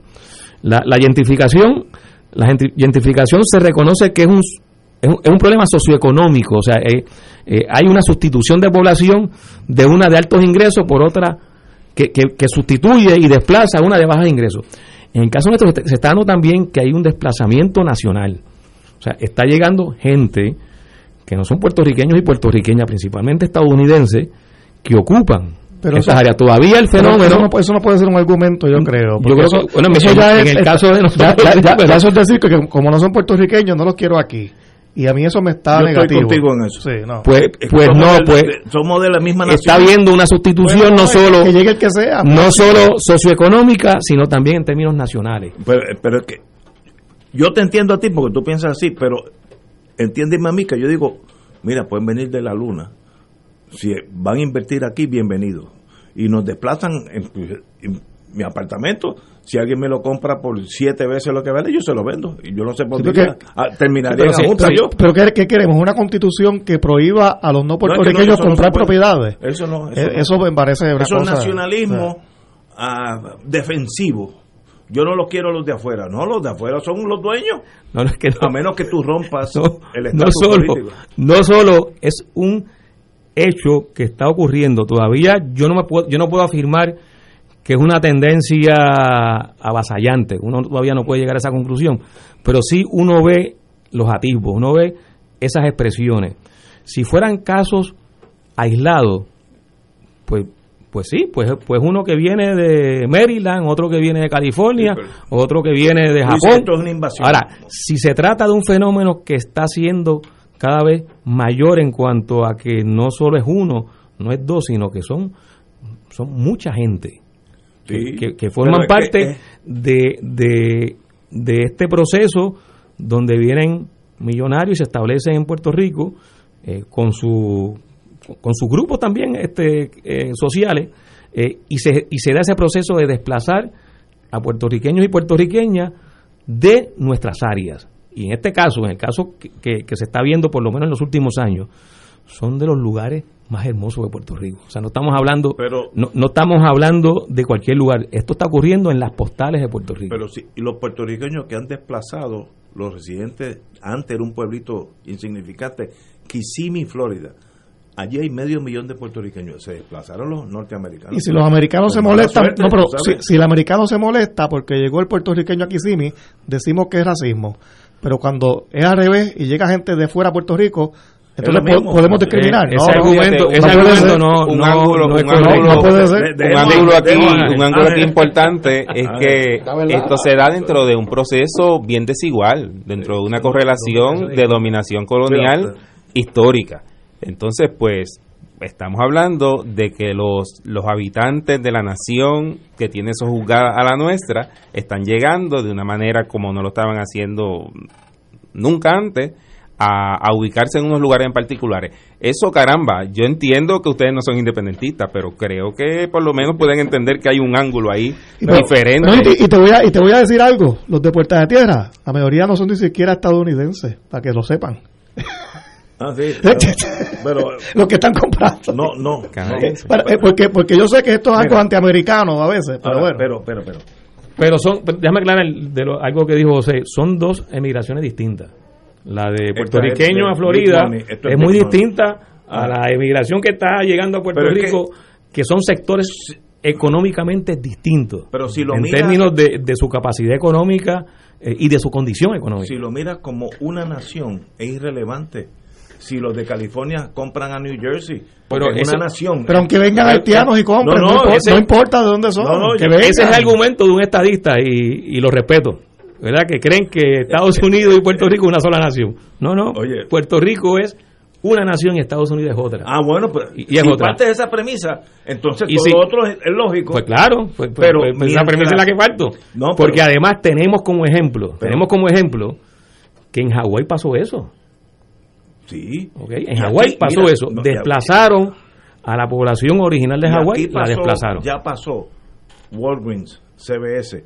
¿Dónde están las farmacias de Puerto Rico? La economía norteamericana es tan poderosa que desplaza a los pequeños en North Dakota y en Santurce. Es el mismo síndrome. Eh, yo, por ejemplo, que compro en las cuestiones militares, medicina y cosas, yo puedo ir a cualquier compañía norteamericana, Walgreens, CBS, lo que sean, y compro. Yo no puedo ir a una farmacia aquí de... ¿Por qué? Porque el Congreso se aseguró de eso. Pues ese es, la, ese, es- ese es el sistema norteamericano, lo bueno y lo malo, porque nadie se queja si le mandan No, dinero. e- ese argumento está en sintonía con lo que estamos diciendo. Sí, estamos, estamos los O sea, dos. eh, Yo no estoy diciendo que yo, yo no estoy partiendo de la premisa yo tengo la razón y tú no. Los dos tenemos la razón. El problema es qué se hace con esa realidad. Hay que tomar decisiones. Puede ser buena, puede ser mala. Yo no sé. Ahora, lo que yo vi en, en Manhattan, en, en- cuando el Brooklyn Bridge toca Manhattan, yo vi hace 40, 50 años un desierto, gente pobrísima. Volví, regresé 40, 50 años después. pa- parecía Suiza. Ah, que eso es un desplazamiento, pues seguro que lo hay. Es que no, no puedes desplazar gente que no, no pueden, tal vez sean analfabetos, con gente que va a pagar 5 mil pesos al mes de, de alquiler. Ah, no, es una decisión difícil. Para eso es que cada cuatro años elegimos un gobernador para que tome esas decisiones difíciles. Y, y, y no. Ah, si no nos gustan, pues lo sacamos. Si es, si es, si es que lo vamos a sacar. Eh, Ángel Suave, que estoy. En el, en el caso del desplazamiento económico, eso pues lleva 124 años. Eh, aquí aquí hay algo distinto que es un desplazamiento eh, poblacional. Sí, sí. Que, sí. que entonces por eso crea también otro tipo de, Pero de interacción. los farmacéuticos, los que tenían la farmacia de la esquina, los que tenían los cosméticos de la esquina, ¿dónde están hoy? Desaparecieron por el por el tamaño de la economía de Estados Unidos. Por eso, por eso que es importante Tener eh, barreras, ok. Claro, ¿no? Y, que como país podamos tener un gobierno propio que defienda a Oh. las farmacias de Puerto Rico, Sí, a los productores de Puerto La- Rico, a los eso es bien agricultores fácil. de Puerto Pero, Rico. Ángel, eh, eh, Tato, eso es bien fácil. La independencia te da ese poder. Si no lo tienes, tienes que vivir con esta realidad. En los territorios manda el poder imperial. Eso es así. Y hay que pelear contra ese poder imperial No. constantemente. Sí, bueno, tú tienes la espada sacada hace muchos años. Vamos a una pausa, amigos. Fuego Cruzado está contigo en todo Puerto Rico. 2.6 millones de autos en Puerto Rico. Algunos de ellos con desperfectos. Autocontrol. Tu carro. Tu mundo. Tu mundo. Tu mundo. Ahora, de 12 del mediodía a 3 de la tarde. Por Radio Paz 810 AM y Radio Paz 810.com. Fanático del deporte, la mejor información y el mejor análisis lo escuchas los sábados a las 2 de la tarde por Impacto Deportivo con Javier Sabat y el más completo elenco en deportes por Radio Paz 810 AM y en las redes sociales Facebook Impacto Deportivo Radio PR Twitter e Instagram Impacto underscore Deport juntos, impactando el deporte nacional.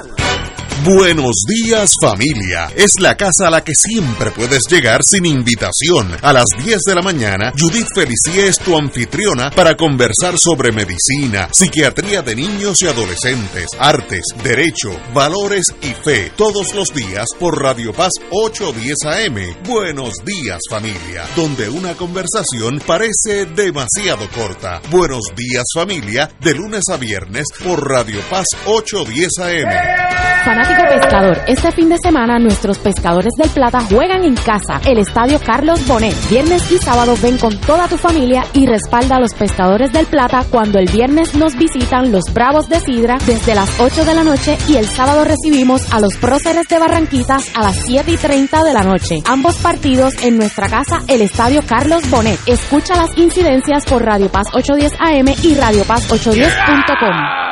Radio Paz te ofrece el mejor motivo para levantarte temprano y disfrutar el comienzo de un nuevo día de lunes a viernes con Enrique Liboy y Radio Paz en la mañana. La dosis perfecta de noticias, deportes y éxitos musicales de todos los tiempos, humor y curiosidades, calendario de actividades y tus peticiones musicales por el 787-300-4982. Conéctate con el 810 AM de lunes a viernes con Enrique Liboy y Radio Paz en la mañana. AESA, la pequeña gigante, te invita a sintonizar su espacio radial AESA Informa. Todos los jueves a las 4 de la tarde se estará ofreciendo información relevante a los pensionados y jubilados de Puerto Rico. Te esperamos a esa imparable, auspiciado por MMM Alianza. Y ahora continúa Fuego Cruzado.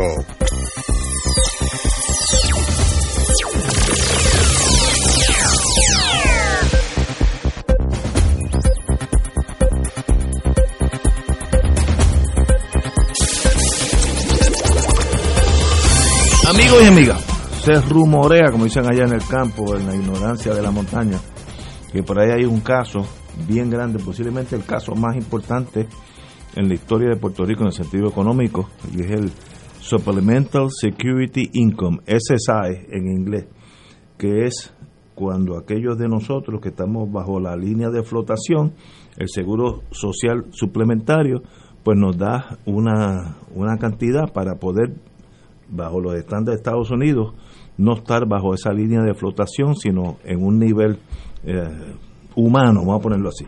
Y nosotros tenemos aquí dos compañeros, una amiga que la vine a hacer literalmente, Isabela Imagen, muy buena Isabel, Hola, hola, ¿qué tal? Gracias por recibirnos. y Abraham Rivera. Buenas tardes por recibir- Privilegio. por recibirnos.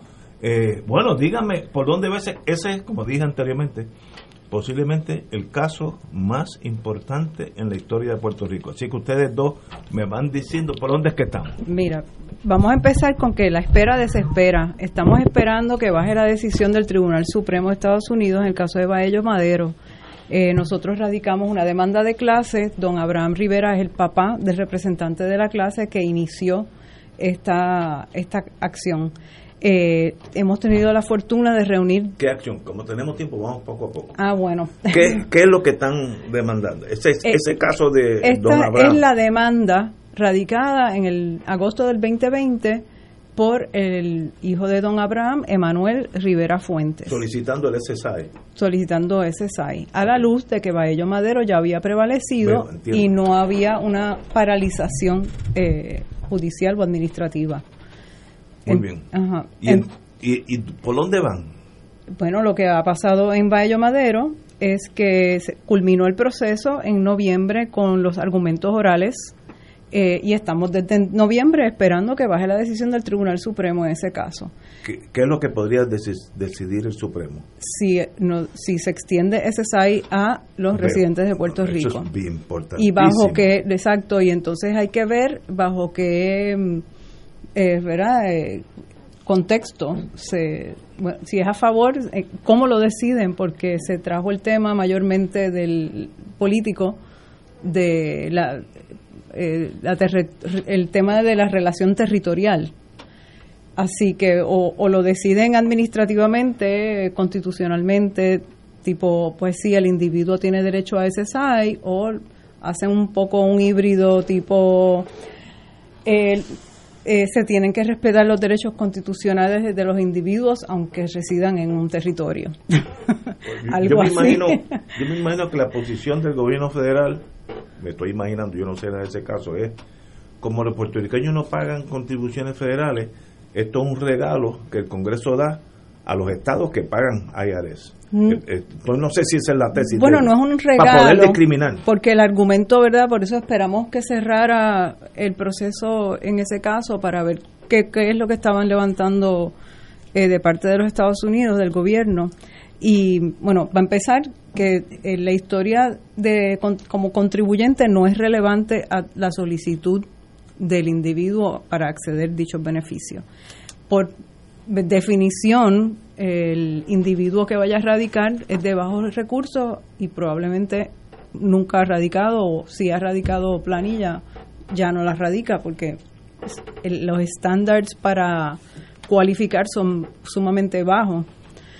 Eh, así que la parte de esas, esas, esos um, argumentos ya se atendieron en el caso de Baello Madero. Los levantamos aquí, ¿verdad? Porque nos habían traído sustancial, sustantivamente en, en contestación a demanda, demanda, ese tipo de cosas.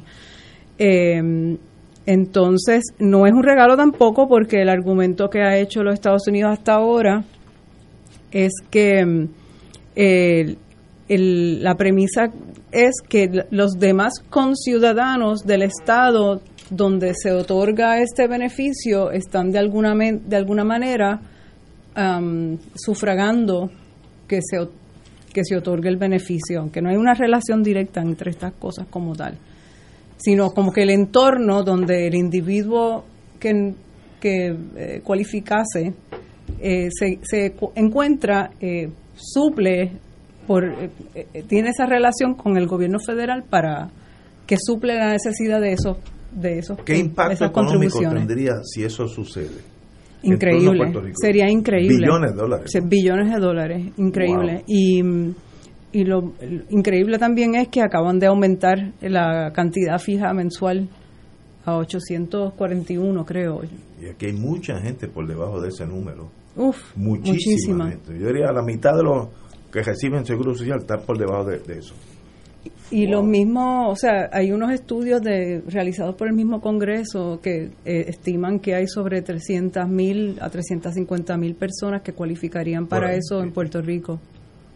Wow. Y, y, y ustedes están esperando por el dictamen del Supremo. Sí. Entonces, lo que estamos esperando, pues, a lo mejor un, par- un poco como incentivo, si hay alguien un poco, algún juez un poco indeciso por ahí, queríamos dejar saber que, que hay más personas, que hay muchos perfiles distintos de personas, incluimos, porque el hijo de don Abraham, pues él puede hablar más sobre Emanuel como tal, pues tiene unas condiciones específicas, pero entonces añadimos personas que pues no son no videntes, añadimos personas que son mayores de edad, otros perfiles de personas con discapacidad que tienen diferentes tipos de condiciones a, a las de Emanuel. Eh, aprovechamos, ¿verdad?, para eh, ampliar los perfiles, dar a conocer y visibilizar las personas que cualificarían. Aparte de ser de bajos ingresos, eh, pues tienes que tiene que ser discapacidad no vidente o mayor de, de 65 años. Ah, veo que incluye aún los menos de 65 que tengan discapacidad. Sí, ah, yo no sí, sabía. sí, sí. Eso La es discapacidad es, es un- de por sí una categoría. Wow, aunque tenga 14 años.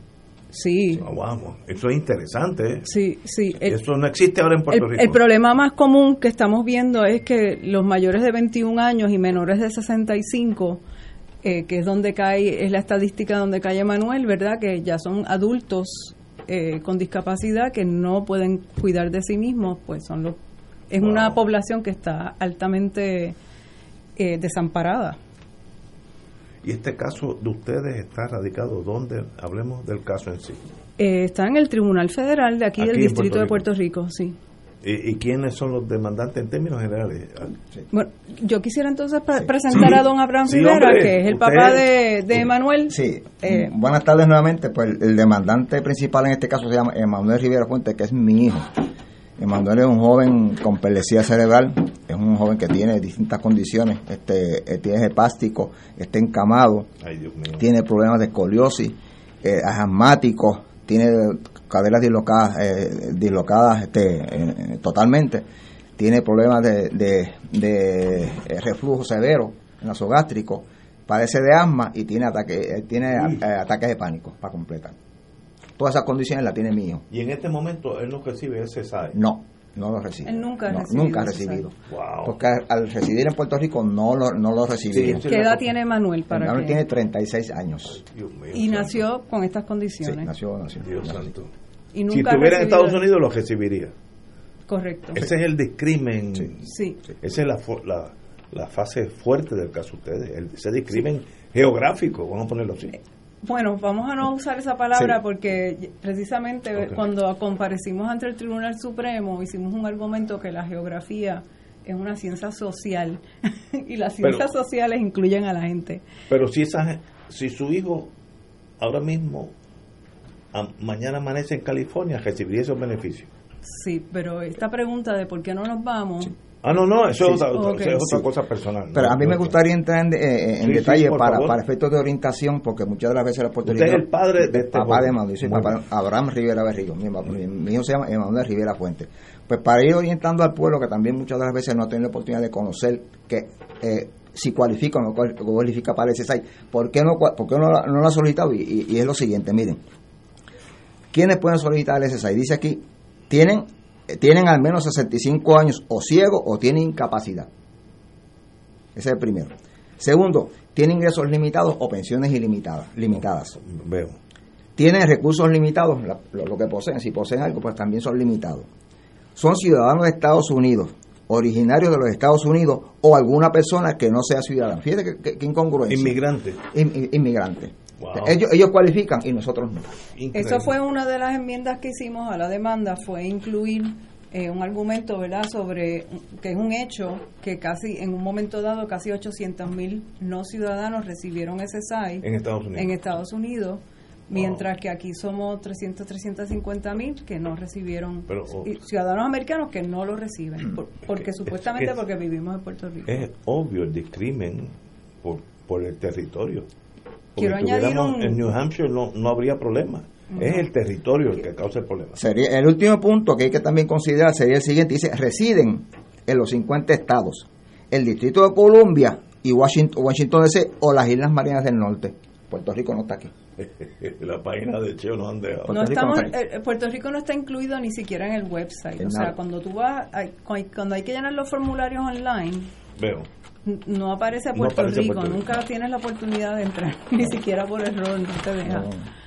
Eh, y entonces estamos reclamando eso como un, un problema de debido proceso también, de no solamente, eh, ¿verdad?, equal protection, eh, sino un tema de, de due process, de debido No proceso. discrimen, una cosa para mí es tan obvio, pero como uno es puertorriqueño, tal vez uno está mirándolo de- desde punto de vista de la justicia. Bueno, est- estamos, ¿sabes? Observamos las cosas que ellos que se alegaron en el caso de Valle Madero, escuchamos los argumentos de ellos y, tratamos de buscar qué es lo, por dónde es que están los las fallas, ¿no? Dónde, dónde es que a lo mínimo, ¿verdad? Está, eh, una de las cosas más importantes en el caso de Valle Madero fueron cuál es el estándar de- que se aplica a este tipo de situación. Es el discrimen, que sería el estándar más alto, eh, un, un estándar intermedio, o la eh, a, a nivel de razona- racional, que es racional.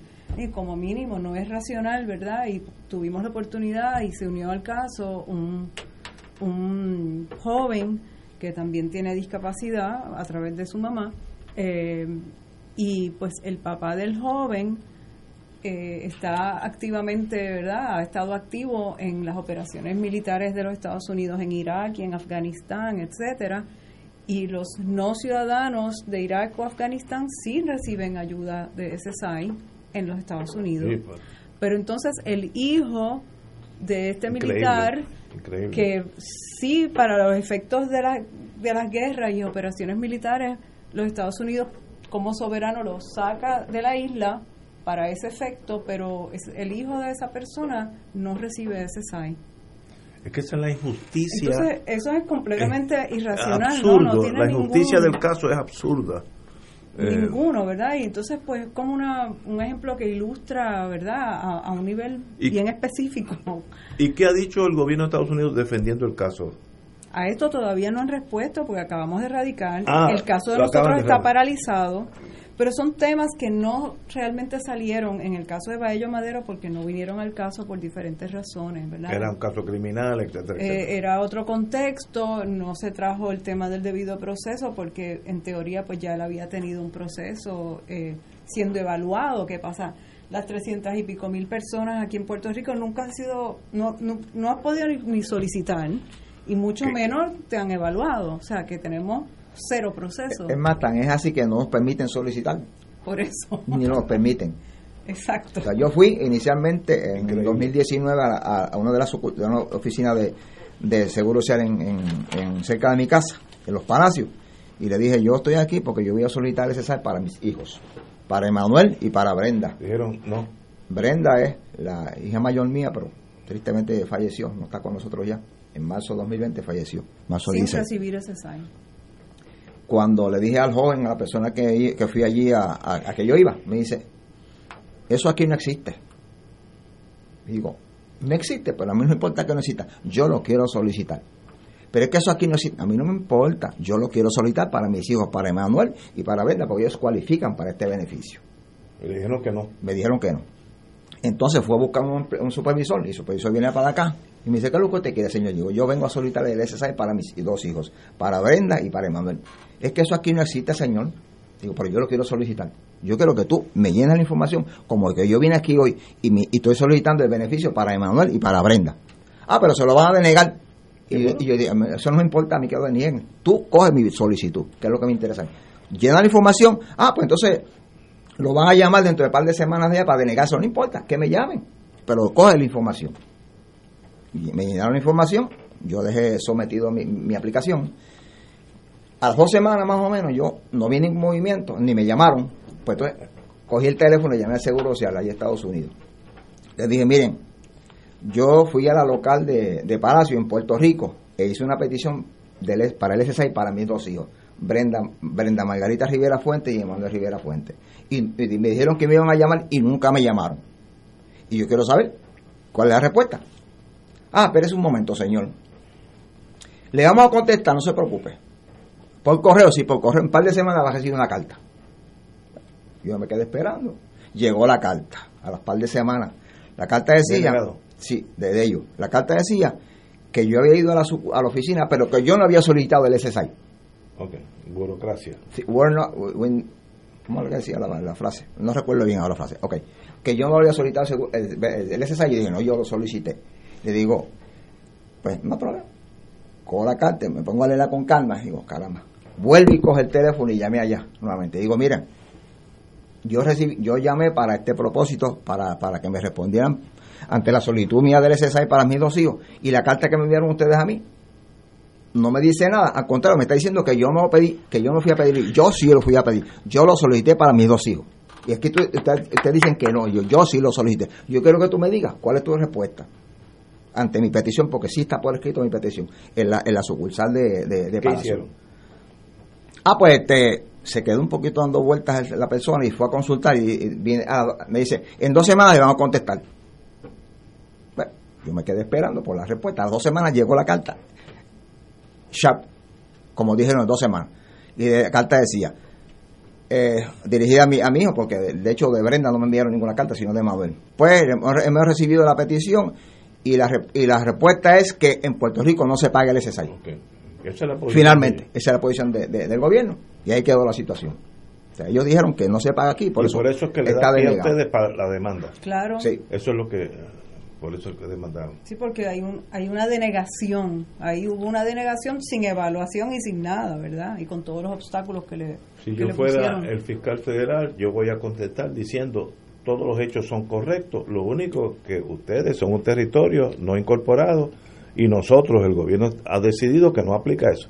Y cae. El circuito decida. Eso es lo que va a pasar. Bueno, eso es lo que estamos en parte Eh, eh, esperando. sí, a ver subir. si eso, si es así que Baello Madero se va a decidir. Exacto. No, estamos pendientes de ese detalle.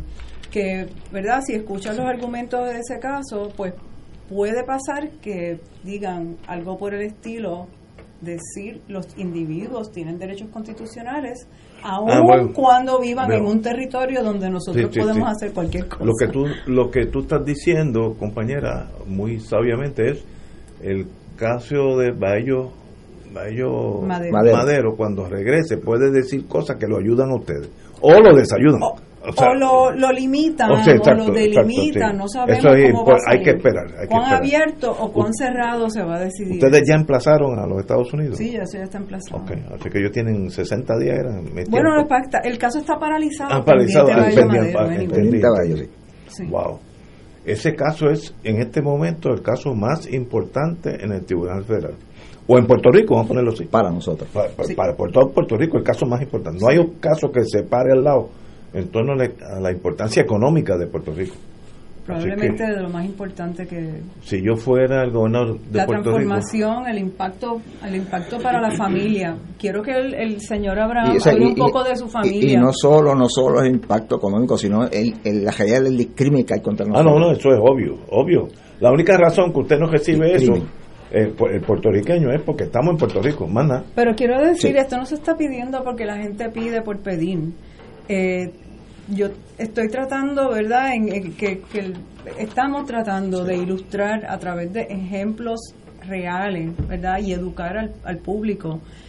Mira, eh, aquí se está yendo un presupuesto en Pampers nada más, por decir. O sea, nada más que cogemos el ejemplo de Manuel Ay, Dios santo. ¿verdad? Sí, Eh, sí. O sea, lo que, lo que te tiran de ayuda no es Sí, para no es. ir de viaje. O sea, fíjese- estamos este- hablando de un presupuesto para cosas bien básicas del día a día, del, de la cotidianidad de estas personas, de cómo atenderse, y no es a lo mejor estrictamente una condición, sino las consecuencias de la condición. Pues hay un tema de higiene, ¿verdad? Alrededor de, de atender una condición, ¿verdad? Limpiar un artefacto, limpiar una cama, limpiar sábanas, limpiar a la persona, ¿no? Es un, un- un tipo de cuidado muy particular. Y, y en eso, pues, don Abraham, yo me quito el sombrero con Ada- don Abraham porque así, así con lo joven que se ve, eh, eh, No, te pasó una vida bien difícil, El- bien difícil. Lo admiro porque no, no todos nosotros aguantamos eso. Es más, mire, para que tenga Eh, más o menos idea. él es el que carga. idea. Ay, Dios santo. Mi hijo pesa entre 80 y 90 libras, tengo que cargarlo de to- para todos los sitios, de la cama a la sala y de la sala al carro. Cuando llegamos al sitio, a la guagua, de la guagua, bajarlo, montarlo en sillón de ruedas y seguir caminando. Y Cuando llegamos, también hacer lo mismo, levantarme en el pecho y tirarlo al asiento. Y Pero sin mire, rampa, porque y sin rampa, no tengo sin rampa. rampa. Pues mire, para que usted vea de, que lo- la petición que se está haciendo es una petición justa. Un, un ejemplo, el ejemplo de mi hijo es, es- es el más claro de todo. Mi hijo recibe de seguro social 670 dólares, 670 de seguro social. Nosotros gastamos por lo menos en Pamper fácilmente 200 pesos, en Pamper nada más. Dios santo. En Chops 105 dólares. On the pad 80 dólares más o menos. Medicamentos deducibles 103 dólares. Deducibles de medicamentos de él. Todavía Que- no hemos salido de la cama. que utiliza como que utiliza como 13 medicamentos. Wow. Medicamentos naturales 80, ta- también le doy medicamentos naturales por sus condiciones. El Miralax, que es un medicamento que utiliza para, para poder digerir bien sus alimentos, 40. Y el paquito de la huevo, que son 242 pesos. Eso da 850. Si, si sumamos lo que recibe él, tenemos un, de- un diferencial de 180 pesos. En él nada más. Mi esposa, para, para, para también sumar, mi esposa tiene dos condiciones bien a cual peor de las dos. Mi esposa tiene una traqueotomía y es paciente de diálisis. Que ahí- ella no puede hacer muchas cosas, no puede hacer ninguna fuerza con, conmigo. Todo me toca a mí. Este, Eh, así- acabamos- ella se acaba de unir a la demanda ella está, se unió a la demanda porque mi esposa tiene 66 años ya, está incapacitada y tampoco recibió el SSI aquí. Porque que, no aplica, sencillamente hay un discrimen. A ti no te gusta que dijera geográfico, pero geográfico. Si estás en New Jersey, aplica. Si estás en Puerto Rico, un no aplica. discrimen racial, Racial, como un pretexto geográfico. Ah, bueno, Racial. pues, estipulo eso. Pero hay que decirlo así, Fíjese porque es que, que- si no, Sí, o sí. sea, suena que es, que Sí, es territorial sí, pero no, y es abstracto en- sobre el territorio, no es Es abstracto. un- Una- es sobre las personas que habitan Sí, el territorio. Porque si un norteamericano de Oklahoma se muda aquí, tampoco le aplica. No. Bueno, está bien, pero él es uno solo. Sí, sí, no, no, Aquí pero- es una, una población. es territorial, es por el territorio. Pero- ese americano, si fuera Ese una es el cosa- pretexto. Exacto. Bueno, una vez yo, yo escuché, leí en un rotativo una expresión que utilizó un senador republicano que dijo los puertorriqueños son gen- indios con taparrabo. Indios con taparrabo. Bueno, de eso hay unos cuantos americanos que no, dicen. está bien, pero, pero, eso, dicen. Oiga, pero es la verdad, eso es lo que dicen de nosotros. Pero el discrimen está malo, no esté donde esté. Señores, tenemos que irnos, pero qué bonito. Gracias que hayan- por ese- atendernos. y vuelvo y repito, ese es el caso más importante en el Tribunal Federal en este momento. Así es que le deseo la mejor de la suerte porque Gracias por todos nosotros foro, porque- todos nosotros estamos en ese vagón. Queremos que los puertorriqueños eh, eh, se eduquen al respecto y estén pendientes de cualquier cosa, porque cuando estamos contando y cruzando los dedos que Baello Madero resulte a favor de nosotros y podamos arrancar, eh, queremos que muchas personas se unan al caso. Wow, pues un privilegio, señores, eh, y un honor conocerlo. Usted ha vivido una vida bien Gracias. dura, bien difícil, lo admiro mucho. Gracias. Así que, señores, tenemos que ir a una pausa, amigos, y regresamos. Gracias. Fuego Cruzado está contigo en todo Puerto Rico. Cáritas de Puerto Rico se une al llamado de emergencia de Cáritas Ucrania y Cáritas Internacionales para ayudar a los miles de desplazados y víctimas del terrible ataque de parte de Rusia a Ucrania y sus comunidades. Pueden enviar su donativo por PayPal en nuestra página www.caritaspr.net, también por ATH móvil bajo el renglón de donar bajo Caritas PR o por correo a la siguiente dirección: Box 8812 San Juan, Puerto Rico 00910-0812. Los donativos serán enviados a Caritas Ucrania, quienes junto a otros Caritas hermanas están liderando esta importante respuesta humanitaria. Gracias por su apoyo, por sus oraciones y solidaridad. Todos los jueves Radio Paz y la Administración del Seguro Social te ofrecen un espacio informativo para orientarte y aclarar todas tus dudas sobre los derechos, requisitos y obligaciones para poder disfrutar de sus beneficios. Plantea tus preguntas por el 787-349-82 y conoce antes que nadie los detalles concernientes a cambios y nuevas regulaciones escuchando todo sobre Seguro Social con Víctor Rodríguez. Los jueves a las 11 de la mañana por Radio Paz 810 AM. Te invitamos todos los domingos a la una de la tarde por Radio Paz 810 AM y los sábados a las 7 de la mañana por Oro 92.5 Cuidando la Creación con la hermana Lisi y sus colaboradores. Entrevista, mensajes educativos y dándole voz a grupos que ayudan a cuidar la creación en el mundo. Recuerda por Radio Paz 810 AM, una de la tarde, domingo, sábado por Oro 92.5 FM a las 7 de la mañana. Radio Paz te ofrece el mejor motivo para levantarte temprano y disfrutar el comienzo de un nuevo día de lunes a viernes con Enrique Liboy y Radio Paz en la mañana. La dosis perfecta de noticias, deportes y éxitos musicales de todos los tiempos, humor y curiosidades, calendario de actividades y tus peticiones musicales por el 787-300-4982. Conéctate con el 810 AM de lunes a viernes con Enrique Liboy y Radio Paz en la mañana. Y ahora continúa Fuego Cruzado.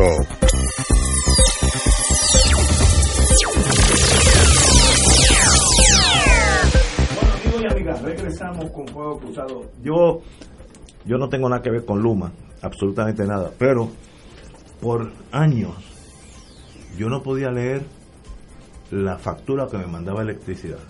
Nunca. Porque era una cosa de, si no era contable no la entendía. Y Luma estaba pensando en mí, y entonces me mandó una cosa que hasta yo entendí. Desglose del cargo por electricidad. Vamos a, vamos a decir que yo pagué 100 pesos. Pues 53.3 es eh, cargo por combustible. Ya yo sé que todo lo que me facturaron, lo que yo lo que yo consumí fue 47 46.7. El 53 eh, me- me- mejor dicho, eh, sí, eh, 46. El 53 fue cargo, el otro fue compra de energía, yo no sabía lo que es eso, subsidio, eh, tarifa base, cargo varia- variable, por lo menos te lo ponen en diferentes colores y tú estás viendo que el mes que viene, sé que este, el lado azulito, que es compra de, de combustible, no va a ser 53, va a ser 65 o- o 70, por ahí. Pero por lo menos yo entiendo, digo, y si Luma me manda a mí algo que sea fácil de entender, porque hace 40 años no me lo mandó electricidad, que era imposible comprender la factura. Y eso es negligencia administrativa, eso no tiene que ver quién está bien o está mal. Esta cosa, la bolita esa con diferentes colores, la entiende toda persona que más o menos sepa, tenga dos sentidos de, de, de, matemática. No, no, es, no, no es ni matemático, es aritmética. Así que, bien por Luna, que la primera medida que entiendo lo que estoy consumiendo y por, por lo que estoy pagando. Oye, se tardaron casi un año en, Sí, en, la, en, la, bolita, en, la bolita. o sea, en la bolita. Se, se, le dieron mil millones de dólares cuando le dieron el contrato, mil millones. Y, y se tardaron casi un año en producir una buena Ahora, interpretación de la factura. Ayer yo leí que el gobierno de Puerto Rico se estaba preparando en torno a la privatización de la del el Power Delivery System, en la de generación. generatrices. La, es, lo leí ayer, pero yo no sabía que eso estaba corriendo. No, no, parece eh, que, que, va, que va en esa dirección. No, no, eso lleva ya más de, de dos años el, el proceso. Eh, es lo que habíamos denunciado mucha gente, de hecho en este programa lo, lo, señalamos, que estaba dentro del plan fiscal de la Junta, de los últimos dos planes fiscales de la Junta. La privatización. Está, está así como completa. La privatización de la generación, porque la distribución y transmisión eh, también estaba y se y se, se lo otorgó a Luma. Eh, se, se, le dio el contrato a Luma. Y la, el proceso de subastar, entre comillas, la, la privatización de la, de la generación ya había ocurrido y de hecho la Junta en el plan fiscal decía que había que acelerar ya la otorgación de, del contrato porque ya se había avanzado en el proceso de, de, de, de, hacer las subastas, etcétera. De la, de la de las turbinas, yo digo, que es lo que genera electricidad, de las plantas generatrices. Correcto, de las plantas generatrices. Las plantas generatrices. De la, de la otra parte que no se claro, es completar la privatización del sistema de energía eléctrico público en Puerto Rico, que por tantos años fue una corporación pública y que ahora se le pasa a una empresa privada. En la práctica se ha traspasado lo que muchos criticaban que era un monopolio público, ahora es un monopolio privado. Es lo mismo privado. Sí, la transmisión y generación la tiene una empresa privada, Luma, y lo que va a surgir del proceso de privatización de las plantas generatrices es también una empresa que yo, va a quedarse como, con, con, los contratos de esas plantas. Como tengo el defecto de ser demasiado de práctico, y no sería mejor dárselo todo a Luma, ya ustedes tienen, si ustedes tienen la entrega, si ya se decidió privatizarlo, no lo dividas en dos, porque no va a tener entonces Florida Power generar electricidad y Luma entregarla, ¿no? El que se te, el que lo tenga se lo lleve todo. Las dos son malas. No, no, no, puede ser que las dos son malas, pero eso de, por ejemplo, en los estados donde yo he vivido, la electricidad la tiene una, una compañía. Con Edison, tiene casi toda New England. Es completa, el, el, el delivery system es, es todo. Eh, aquí seríamos en dos entonces posiblemente estén peleados, porque yo conozco a mi gente, van a estar peleando no si lo van a privatizar, que sea una compañía responsable de todo. O si el Estado lo, lo, lo adquiere también, también, las dos son válidas, ¿no? Pero, pero me preocupa más esa división de, de dos compañías, eh, porque no necesariamente es lo más práctico. Compañero. Sí, pero es que Luma tampoco es que lo ha hecho tan bien como para darle el premio completo. No, no, no. Una estrellita, cuando te acuerdas cuando éramos chiquitos, que uno hacía las cosas bien y le ponían una estrellita en el papel. Pues una estrellita no, Luma hasta ahora no se ha llevado ninguna estrellita. No, no, no, escuchaba hoy a uno de los portavoces eh, dando, pues, dando una información, hablaron de la grafiquita y de la cosa. De la bolita. De la, de la bolita. Este, entonces el, el, periodista o la periodista le decía, bueno, pero y el, el costo, que era una de las cosas que se nos vendía, ¿verdad? Cuando se hablaba de la privatización, que los costos iban a abaratar. Ah, bueno, no, pues en eso pues todavía no hemos logrado este, ese objetivo. Y no hay nadie que detenga la subida de la electricidad, igual que la subida de, de la gasolina, porque nosotros no controlamos esos factores. Mientras tú no controles esos factores, eh, tú estás a merced de lo que pasa en el mundo. Eso es culpa de nosotros porque hace 40 años se está hablando de energías renovables uh -huh. y nada, nadie da un tajo, pero la culpa es nuestra. Yo no sé por qué no tenemos ya la mitad La culpa es de los que han dirigido al gobierno. Sí, sí, cuando han digo- dirigido- yo sé que cuando tú dices la culpa es nuestra, te refieres al gobierno, pero yo no me quiero incluir de ninguna manera en esa Tú- tú responsabilidad. estás fuera, ok. No, no, yo creo que la mayoría del país está fuera de, de esa responsabilidad. Este, pero la, la tarifa ha sido aumentada en tres ocasiones desde que entró Luma. Y esto es antes, antes de, los eventos internacionales, del conflicto en Ucrania. Eh, esto viene ocurriendo antes incluso de que empezara a aumentar el precio en el barril del petróleo. Y se agrava con el hecho, que es una noticia que pasó un poco desapercibida, o, o que no tuvo mucha mucho destaque, pero Luma está anunciando con cierta recurrencia que está teniendo déficit operacional. Sí, sí. ¿Y, y quién va a pagar el déficit operacional? Bueno, tú y yo. Exacto. Y no se supone que Luma era más eficiente porque era privada. Y no se supone que, que Luma venía a bajar el costo de la, de- del kilovatio hora y que iba a bajar la factura a, a la gente, a los consumidores. Pues todo eso No. fue un embuste. Yo te puedo asegurar. Todo eso fue falso. Yo no sé si fue embuste o no, pero yo te puedo asegurar a ti que va a subir el costo de la electricidad. Porque mira el mundo entero. Claro, va a subir porque ahora sí está aumentando el precio del petróleo. pero antes de eso- pero antes de eso ya estaba subiendo. O sea que Es que nosotros también fuimos negligentes, nosotros, Puerto Rico. Las turbinas generatrices, yo estuve aquí, a mí me mandó General Electric aquí cuando iban a, a instalar la última, fue en el 73 o 74.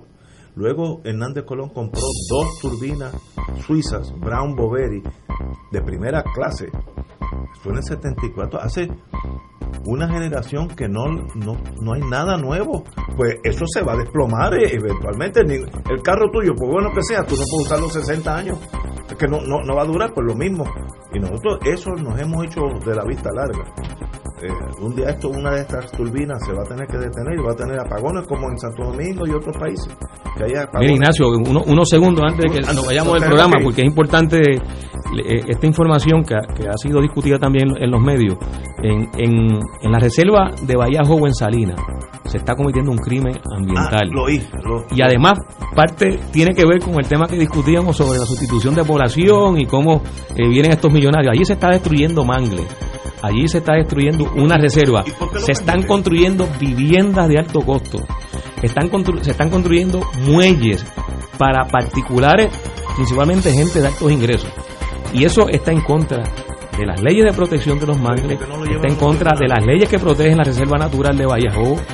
El secretario de Recursos Naturales, ayer u hoy, hizo unas expresiones públicas donde manifiesta que han sido amenazados funcionarios de recursos naturales. Le han Amenazados de amenazado, muerte. lo- los han amenazado de muerte. Pero para eso el Estado tiene tanques y aviones. ¿Cuál, es el problema? Lo que pasa es que eso es contra los pobres, contra los ricos no. Bueno, fíjate, estoy entendiendo. Hasta mañana, amigos.